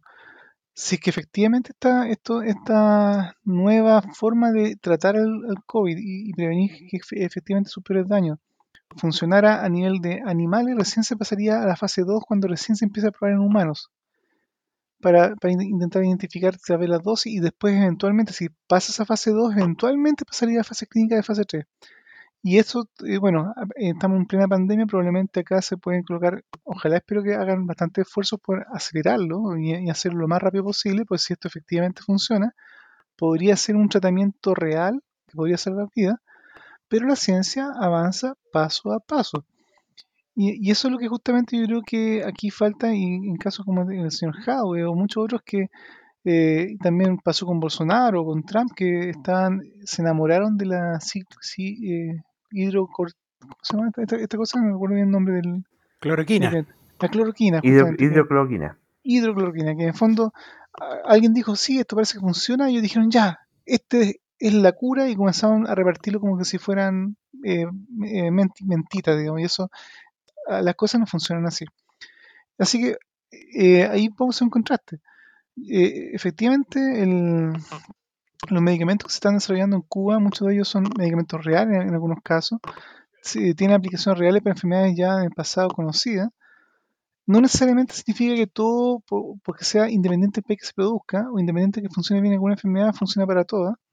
En el caso del interferón, las pruebas clínicas o las pruebas que se, los estudios se han hecho aparentemente no avalan que efectivamente ayuden para el COVID necesariamente. Y, ahí en el fondo yo creo que el punto y el mensaje para todos debe ser, hay que hacer investigación científica real. No basado en quién propone una idea y darla como cierta, no basado en si es de un país de ningún color, sino que hay que estudiar las cosas seriamente, paso a paso, y remitirse a la evidencia. Lo que la evidencia científica más pura y dura, replicada ojalá en muchos laboratorios, con revisión de pares y con todos los cuidados y pasos eh, lleven efectivamente a mostrar la, el funcionamiento o no de algo y la inocuidad o no de algo. Y de hecho es así en parte como hoy, hoy por hoy eh, logramos tener también vacunas que ya están funcionando, que no son, por ejemplo, 100% efectivas, es cierto, pero tienen un gran grado de protección, porque pasaron cada una de esas etapas de investigación a diferencia de todos los tratamientos justamente pseudocientíficos todo, que son propuestos, pero a la larga no tienen ninguna eficiencia. Oye, esto, esto que estás contando tú me recuerda al tema este de la marihuana y la cura del cáncer. ¿ah?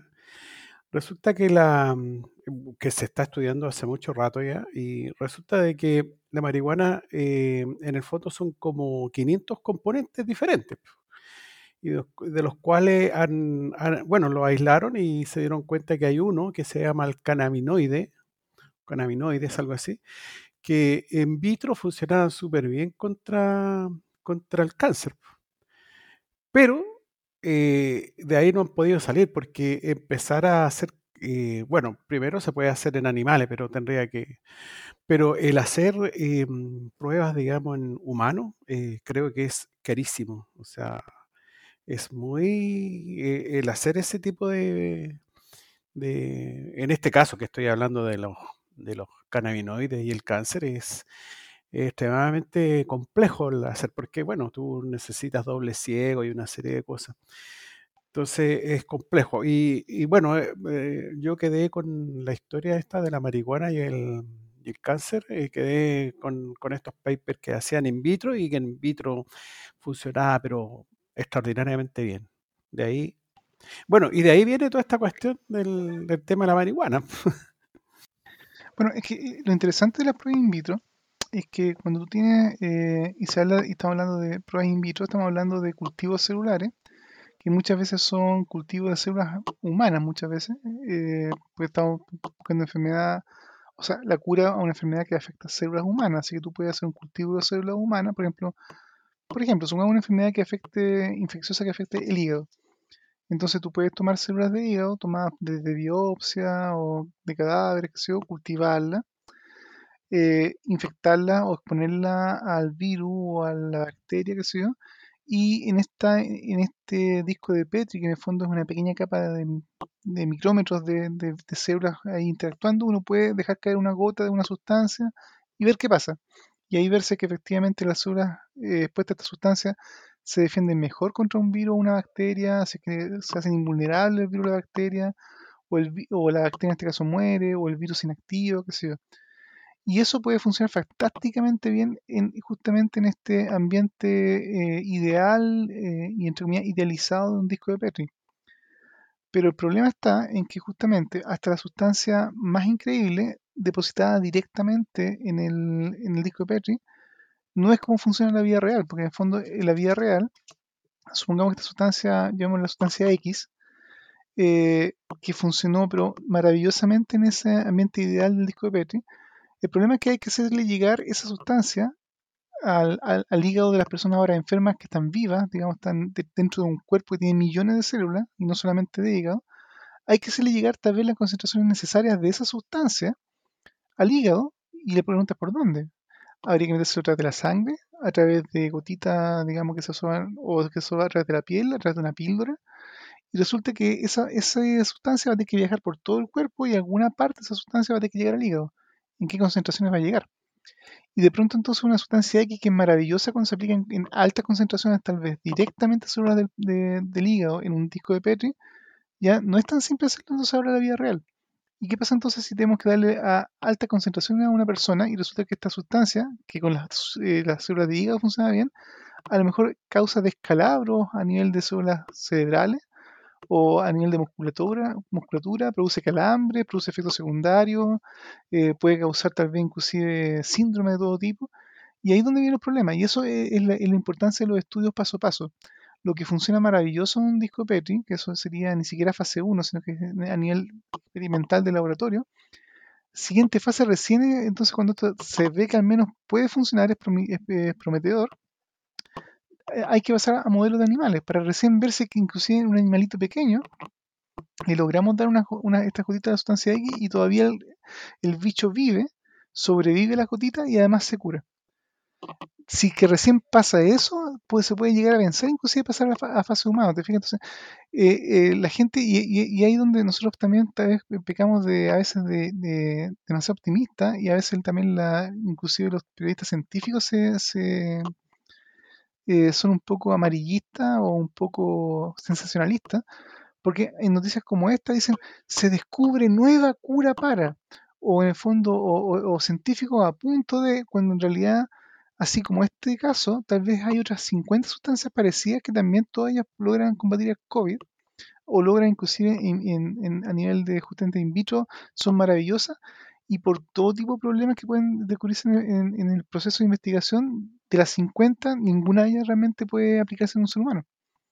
Así que paso a paso, o sea, en el fondo hay que ser muy cuidadoso, muy serio, hay que dejar que la ciencia se haga la investigación en forma rigurosa, porque en el fondo adelantarse los hechos y comenzar a saltarse todos los protocolos, inmediatamente comenzar a distribuir un medicamento como que fuera la panacea, es irresponsable y a la larga no ayuda, al contrario puede hacer hasta mucho más daño del que realmente se quiere eh, hacer como un bien.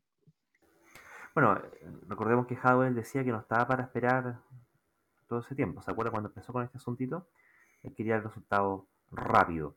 Y, bueno, y esta actitud de, eh, del paso a paso científico, nuevamente, ya no solamente en el paso a paso está fallando, sino que ya este mismo Daniel Jadwe en su propuesta mm, en contra de, o en su propuesta de medidas presidenciales como candidato, se manifestó o incluye cuestiones que son abiertamente contrarias a los transgéneros. nuevamente la, cabe nuevamente el cuestionamiento de si no tiene en realidad ya derechamente un problema con la ciencia.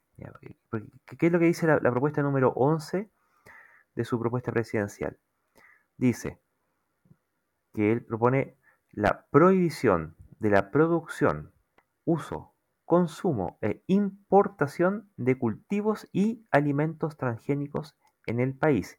Incluía la prohibición de producción de semillas transgénicas. E, e, eso es lo que dice. Yo me pregunto, ¿cuánta gente del mundo de la biotecnología y todas las ramas de la, ciencia asociada en la agricultura, eh, incluso en, medicina, pudiera eh, no saltar del asiento al leer una afirmación como esta? Hasta el consumo, incluso prohibición de consumo de alimentos transgénicos. O sea, olvídense de insulina producida con transgénico, de em, cultivo resistente a, plaga y que por, consiguiente requieren menor uso de pesticidas y por lo tanto menor impacto ambiental, considerando ya lo altamente impactante que es la agricultura per se. De eh, ahora que estamos con problemas de sequía y nuevas pestes que están saliendo producto de los cambios de los patrones de, de eh, climáticos, ¿cierto? Estaría impidiendo que se pudiera utilizar este tipo de tecnología para tener mejor resistencia a sequía o mejor resistencia a, mm, otro tipo de plaga. Y mm, nuevamente sale Daniel Jaude con cuestiones como esta. Eh, no, sé no, sé quién es su asesor científico, pero al menos claramente eh, él y la ciencia tienen un temita. Y para mí, a esta altura ya me suena como un, un licenco. No, sé qué opinan ustedes. Bueno, eh, correcto. Justamente estaba pensando nuevamente en el tema del Licenco. Bueno, eh, sencillamente lo que le pasa a Jadwe es que, es que hay un problema ahí en esta izquierda que, ya dejó, no sé si ya dejaron de ser marxistas, no sé, pero eh, se fueron al lado posmoderno. ¿ah? Entonces, eh, esto es una izquierda posmodernista, eh, esos puntos al menos, que son bastante reaccionarios, o sea, son, son anticiencias, son discursos mm, graves, digamos. ¿ah? Eh, es grave pensar de esa manera, pero es, bueno para la galería, ¿ah? porque resulta que hasta ahora hemos tenido una prensa, que va, una prensa que es bastante irresponsable, donde ha habido cierta mala fama que le han ido haciendo al tema de los transgénicos. Y, y si bien a lo mejor en estos momentos no, no existe esa cuestión, eh, quedó en el, en, el, en, el, en el medio, quedó en, las personas ahí. Y como las personas no se dedican, digamos, a investigar y a leer acerca de, de este tipo de cosas, entonces, sencillamente mm, eh, hay una gran cantidad de gente que seguramente está de acuerdo con este, con este tipo de temas. Pero tienes razón, o sea, yo no sé quiénes son sus asesores científicos, porque eh, si su asesor científico como la, como la señora esta que les mencionaba yo, que parece que trabajaba en el consultorio, que es una médico, y que ella le había puesto interferona 300, algo así entendí yo, que le había puesto interferona y que había tenido éxito. Y si ella estaba pensando que eso es un estudio científico, bueno, entonces no solamente el problema es de él, sino que es de, los, de las profesionales que están con él. Yo, yo tal vez pondría un asterisco de duda si realmente se está asesorando por alguien científico en absoluto, digamos. No sé si. O sea, o tal vez tenga una, una mesa científica tan bien nutrida como la mesa COVID del gobierno, en el fondo, que probablemente él dice, sí, nuestros asesores dicen que esto es una buena idea y también los asesores sea él y, su, su almohada. Porque yo creo que pocos asesores científicos necesariamente eh, pondrían un, un artículo, una propuesta así de tajante al respecto. Sin, sin lugar a dudas que los transgénicos son un tema que puede ser delicado, puede ser un tema que también tiene y no está exento de riesgo, a veces como toda actividad humana, pero la prohibición absoluta, así como se expone literalmente en el, en el papel, eh, de científico tiene nada, así que asesores científicos tras de eso, yo apostaría tal vez una parte importante de mi cabeza de que no hay ninguno. Y, y, otro tema que también es simpático, encuentro yo, que, que creo tú, tú mencionaste, Luis, hace unos minutos atrás, digamos, respecto de que al ser cuestionado por un periodista, este caballero decía que justamente que era, era una lectura sesgada de... Y eso, y, claro, acá tal vez si uno tuviera la oportunidad de debatir con este caballero o inclusive de un, un intercambio de ideas directo, diría, no, eso que ustedes están diciendo anticientífico es una lectura sesgada de, esta, de este punto 11, no sé cuál era el número de receptor transgénico. Pero eh, ese tipo de argumentación de que lo que pasa es que lo que tú estás diciendo es una mala interpretación, suena casi como religioso. Es como cuando en realidad la... Me suena como el típico caso cuando alguien literalmente puede leer la Biblia una atrocidad y cuando eh, en algún debate religioso o conversación con personas religiosas, alguien, eh, esa persona dice, oye, pero mira, pero acá, en este caso, este libro sagrado, dice, y te leo, comillas, y lee justamente la frase o el párrafo o el versículo o el capítulo, eh, mostrando la atrocidad, la respuesta del religioso es, es que tú lo estás leyendo fuera de contexto. Es que era otra época, es que tú lo estás leyendo cegado, es que tú lo estás malentendiendo. Entonces, al final, los defensores del mensaje en, última instancia culpan al, justamente al que expone el problema de mala interpretación, pero no se hacen cargo de lo que están diciendo. Así que yo no sé entonces qué, explicación eventualmente este, este caballero, que ojalá sea en algún momento interpelado en algún debate o por en alguna oportunidad por este tipo de idea o propuesta. Más si además llegase a pasar de las primarias. Recordemos que en tu caso todavía es un precandidato en etapa de primarias aún no sabemos si realmente va a ser el candidato real que va a llegar a las papeletas para una elección presidencial.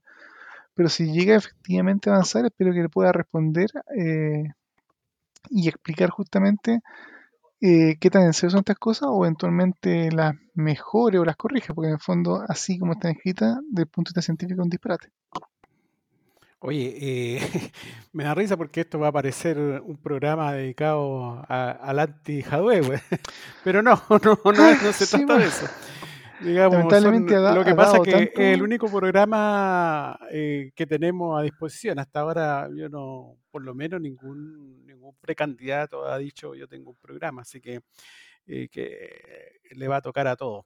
En todo caso, ojalá que nos escuche el programa eh, le vamos a recomendar un libro eh, de, un, científico español eh, que tiene bastante reconocimiento y que se llama J.M. Mulet. Y, el año pasado o el año antepasado, no recuerdo exactamente, sacó un libro muy bueno y divulgatorio para que también para que lo lean nuestros auditores, para que se enteren, digamos, que se llama Transgénicos sin miedo de J.M. Mulet. ¿Ah? Y ahí como bajá, dice todo lo que necesitas saber sobre ellos de la mano de la ciencia. Ahí van a tener una información eh, actualizada del tema. Bueno, y, ese tipo de, ideas absurdas cuando eh, caen en, cabezas que son refractarias a la evidencia, terminamos y, no es broma, digamos, porque hemos visto esta pendiente resbaladiza que, no es pendiente, o sea, que, no es falacia, sino que es una pendiente resbaladiza y que nosotros, los, escépticos, siempre hemos eh, llamado la, atención sobre ella. Es que, bueno, terminan agarrando vuelo y, pueden terminar cambiándote las políticas públicas y, y directamente la, cara a un país o a una sociedad en, la medida que proliferan sin el debido contraste crítico, como lo que ha ocurrido con Cubanón, y que al, punto de que el FBI está tomando carta en el asunto. Bueno, eh, bueno, de hecho el FBI eh, advierte, digamos, está advirtiendo a los legisladores que estos soldados digitales, digamos, que son los que escriben ahí en Internet, cabezas de pescado, eh, de Cubanón, podrían volverse violentos. ¿Y, ¿Y por qué dicen eso? Porque resulta que como ninguna de las famosas predicciones de, este personaje denominado Cubanón, que un personaje que, nadie sabe quién es, eh, nada de lo que ha dicho se ha ido cumpliendo, porque se suponía que este famoso Cubanón era un tipo que parece que era del estado profundo, no sé, la teoría conspirativa que tienen, y que estaba, estaba muy informado acerca de lo que pasaba, muy de cerca acerca de lo que estaba pasando ahí, y nada de esto se ha cumplido, entonces eh, puede pasar que alguno de estos seguidores termocéfalos de QAnon eh, salga a ser realidad estas famosas predicciones que tienen. Entonces, desde ese punto de vista, eh, el FBI está eh, preocupado, preocupado porque pueden empezar a salir bueno, que en, que, en, Estados Unidos no son escasos, digamos, todo este tipo de gente. Así que eventualmente podría salir algunos por ahí con armas o qué sé yo, a hacer eh, al, al, algún atentado o algo por el estilo.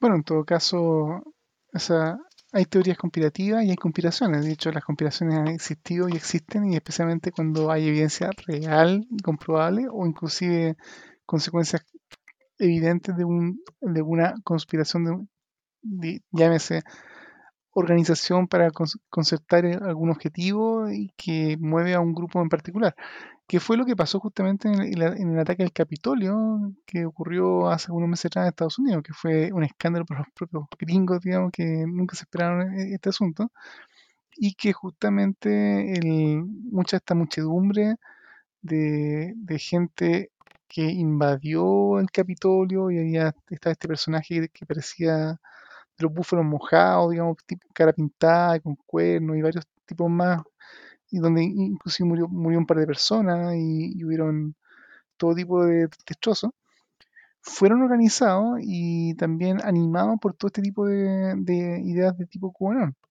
Así que en el fondo yo creo que el, en este caso la, advertencia de seguridad de su tipo, yo creo que se están tomando medio en serio porque en el fondo eh, ya no es un tema teórico de que efectivamente si este tipo de gente que sigue este tipo de ideas se organiza y ahora justamente las redes sociales permiten mucha facilidad, así como eh, nuestros auditores nos pueden estar escuchando desde cualquier parte del mundo, en cualquier momento, en el futuro de esta grabación.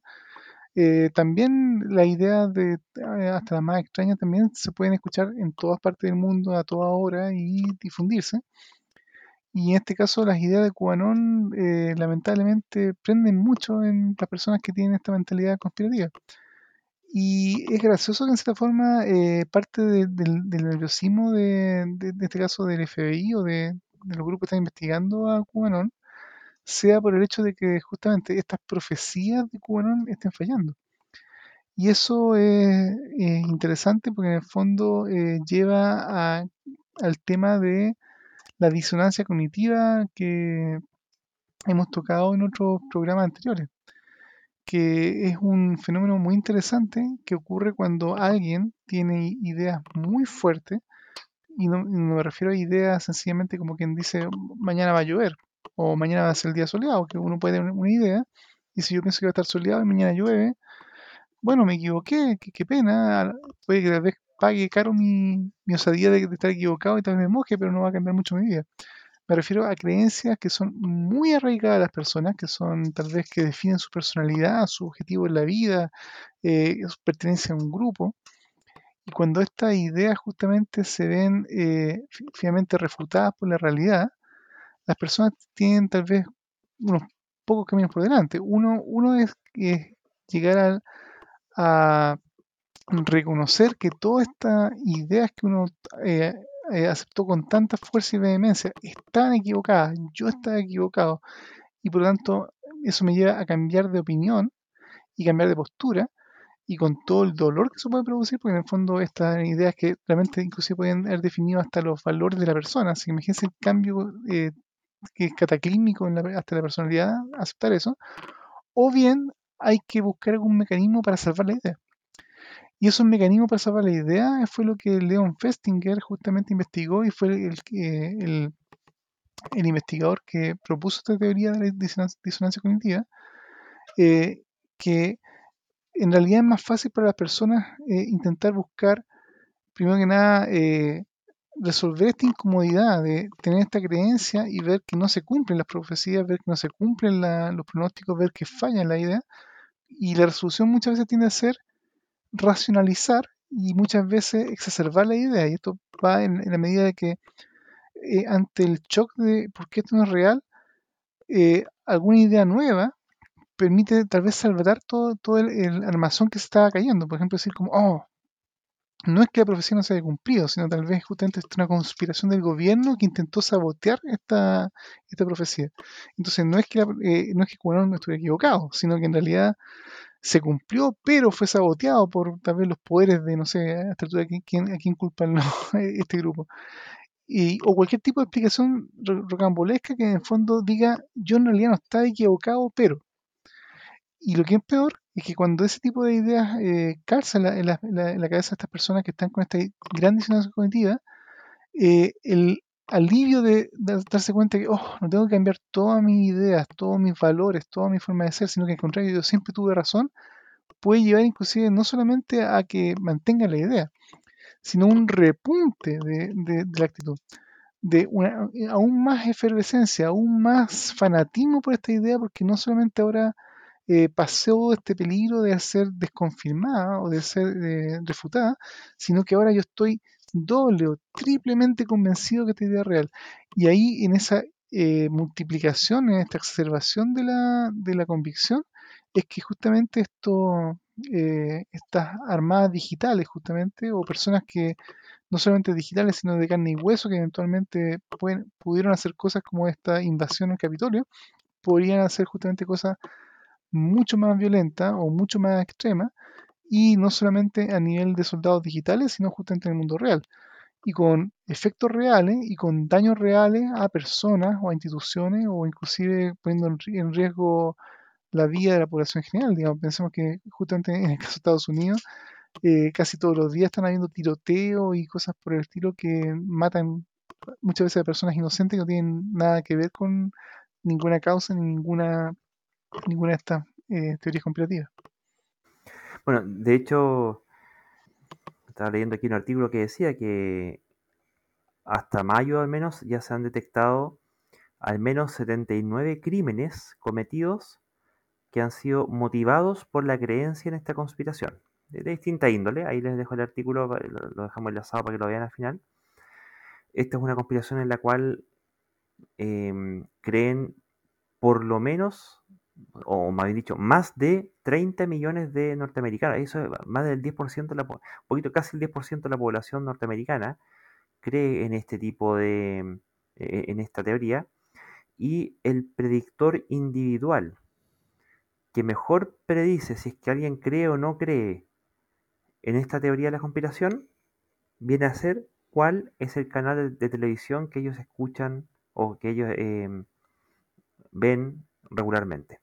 Entonces, dime en qué canal de, televisión te informas y yo con una cierta probabilidad te puedo decir si es que acaso crees o no crees en la teoría de la conspiración de ¿Y, ¿Y, cuál, es el canal Fox? No, estoy buscándolo aquí en el artículo y no lo encuentro.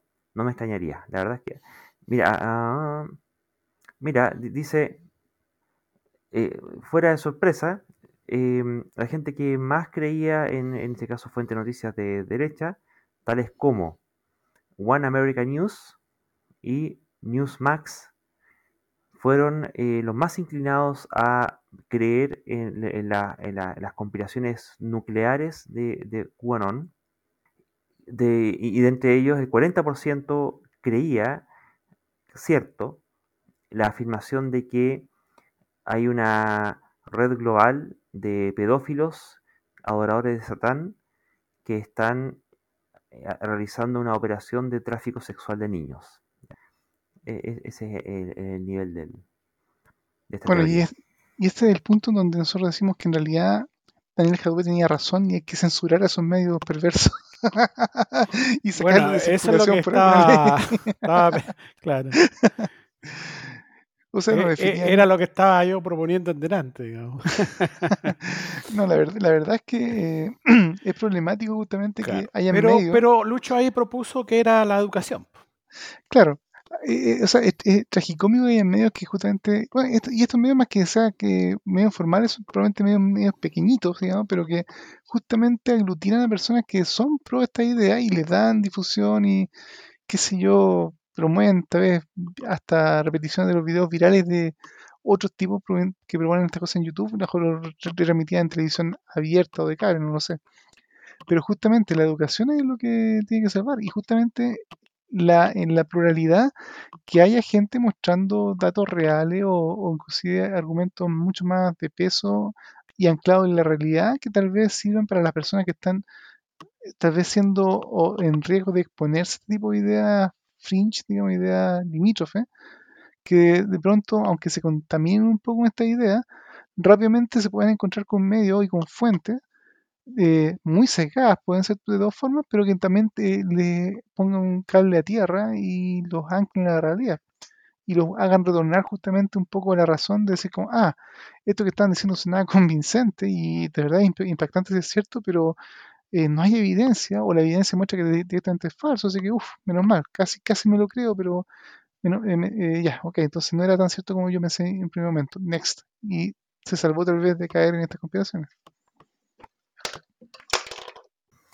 Bueno, y espero que, esperemos que eh, e- en esa cruzada, un granito de arena, una gota en el agua, en el océano, podamos estar colaborando y contribuyendo con este podcast. Así que, Oye, bueno, oye, llegando. ¿sí? disculpa, antes que terminemos, eh, me, me estaba recordando de un paper que salió hace un tiempo atrás que des- eh, hablaba algo así como los rasgos detrás de la mentalidad conspirativa. Y hablaba más o menos así de seis, eh, bueno, es mucho más extenso, pero hablaba aproximadamente seis puntos. Primero, era, había una preferencia por la jerarquía. Segundo, tenía generalmente creencias paranormales. Tercero, eh, desconfían, eh, desconfianza en las autoridades. Cuarto, eh, tienden a ser, tienden a tener un poco menos de educación. Cinco, ser más narcisistas. Y sexto, ser más paranoico que otras personas, que más o menos reflejaban qué es lo que había detrás de estas mentalidades conspirativas. Ahora sí, Lucho. Así es, y es un lamentable cóctel, ¿cierto? Y mucho de eso uno, podría preguntarse cuánto de ello se podría eh, evitar con una sociedad más eh, inclusiva y más, más, equitativa. Creo que ahí hay, eh, si- sin desmerecer de que hay rasgos biológicos y personales que van a ser men- y medios, medios ine- inevitables, eh, la sociedad puede modular eso. No, no es casualidad que QAnon sea de, ahora, del año 2020, y no del año 20. ¿sí? Algo pasado entre medio. Bueno, muchachos, muchas gracias por su colaboración. Auditores, muchas gracias por su paciencia. Bueno, eh, me despido de los auditores, de ustedes también, muchachos, y pidiéndole que se cuiden. Eh, no sabemos cuánta variante Delta hay, por lo tanto, eh, a cuidarse solamente. ¿eh? Use mascarilla certificada. Por ahí creo que en la USACH eh, tienen un, un, ¿cuánto se llama? Un, un link donde mm, están certificando las mascarillas, entonces eventualmente uno podría ver ahí si la mascarilla que uno compró está o no certificada. Así que cuídense.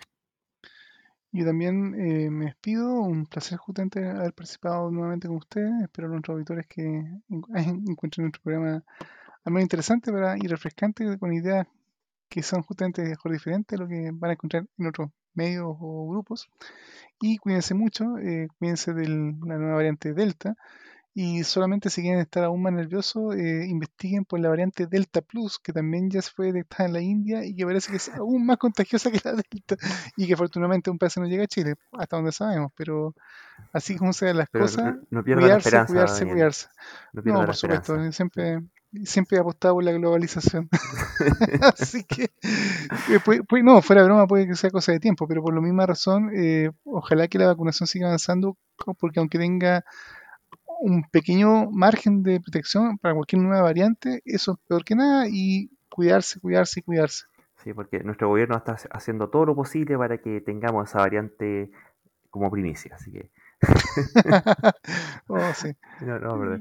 Y, y menos mal que no hablamos del gobierno chileno mucho tampoco hoy día, pero sí. Entonces le dimos Así un que- descanso, te- tenemos que quedarnos a Javi bastante, pero ya, ya vamos a volver, hay harto que, que decir al respecto. ¿ya? Así que bueno, muchas gracias a todos por su compañía, estamos en contacto. Hasta la próxima. Chao. Chao, chao.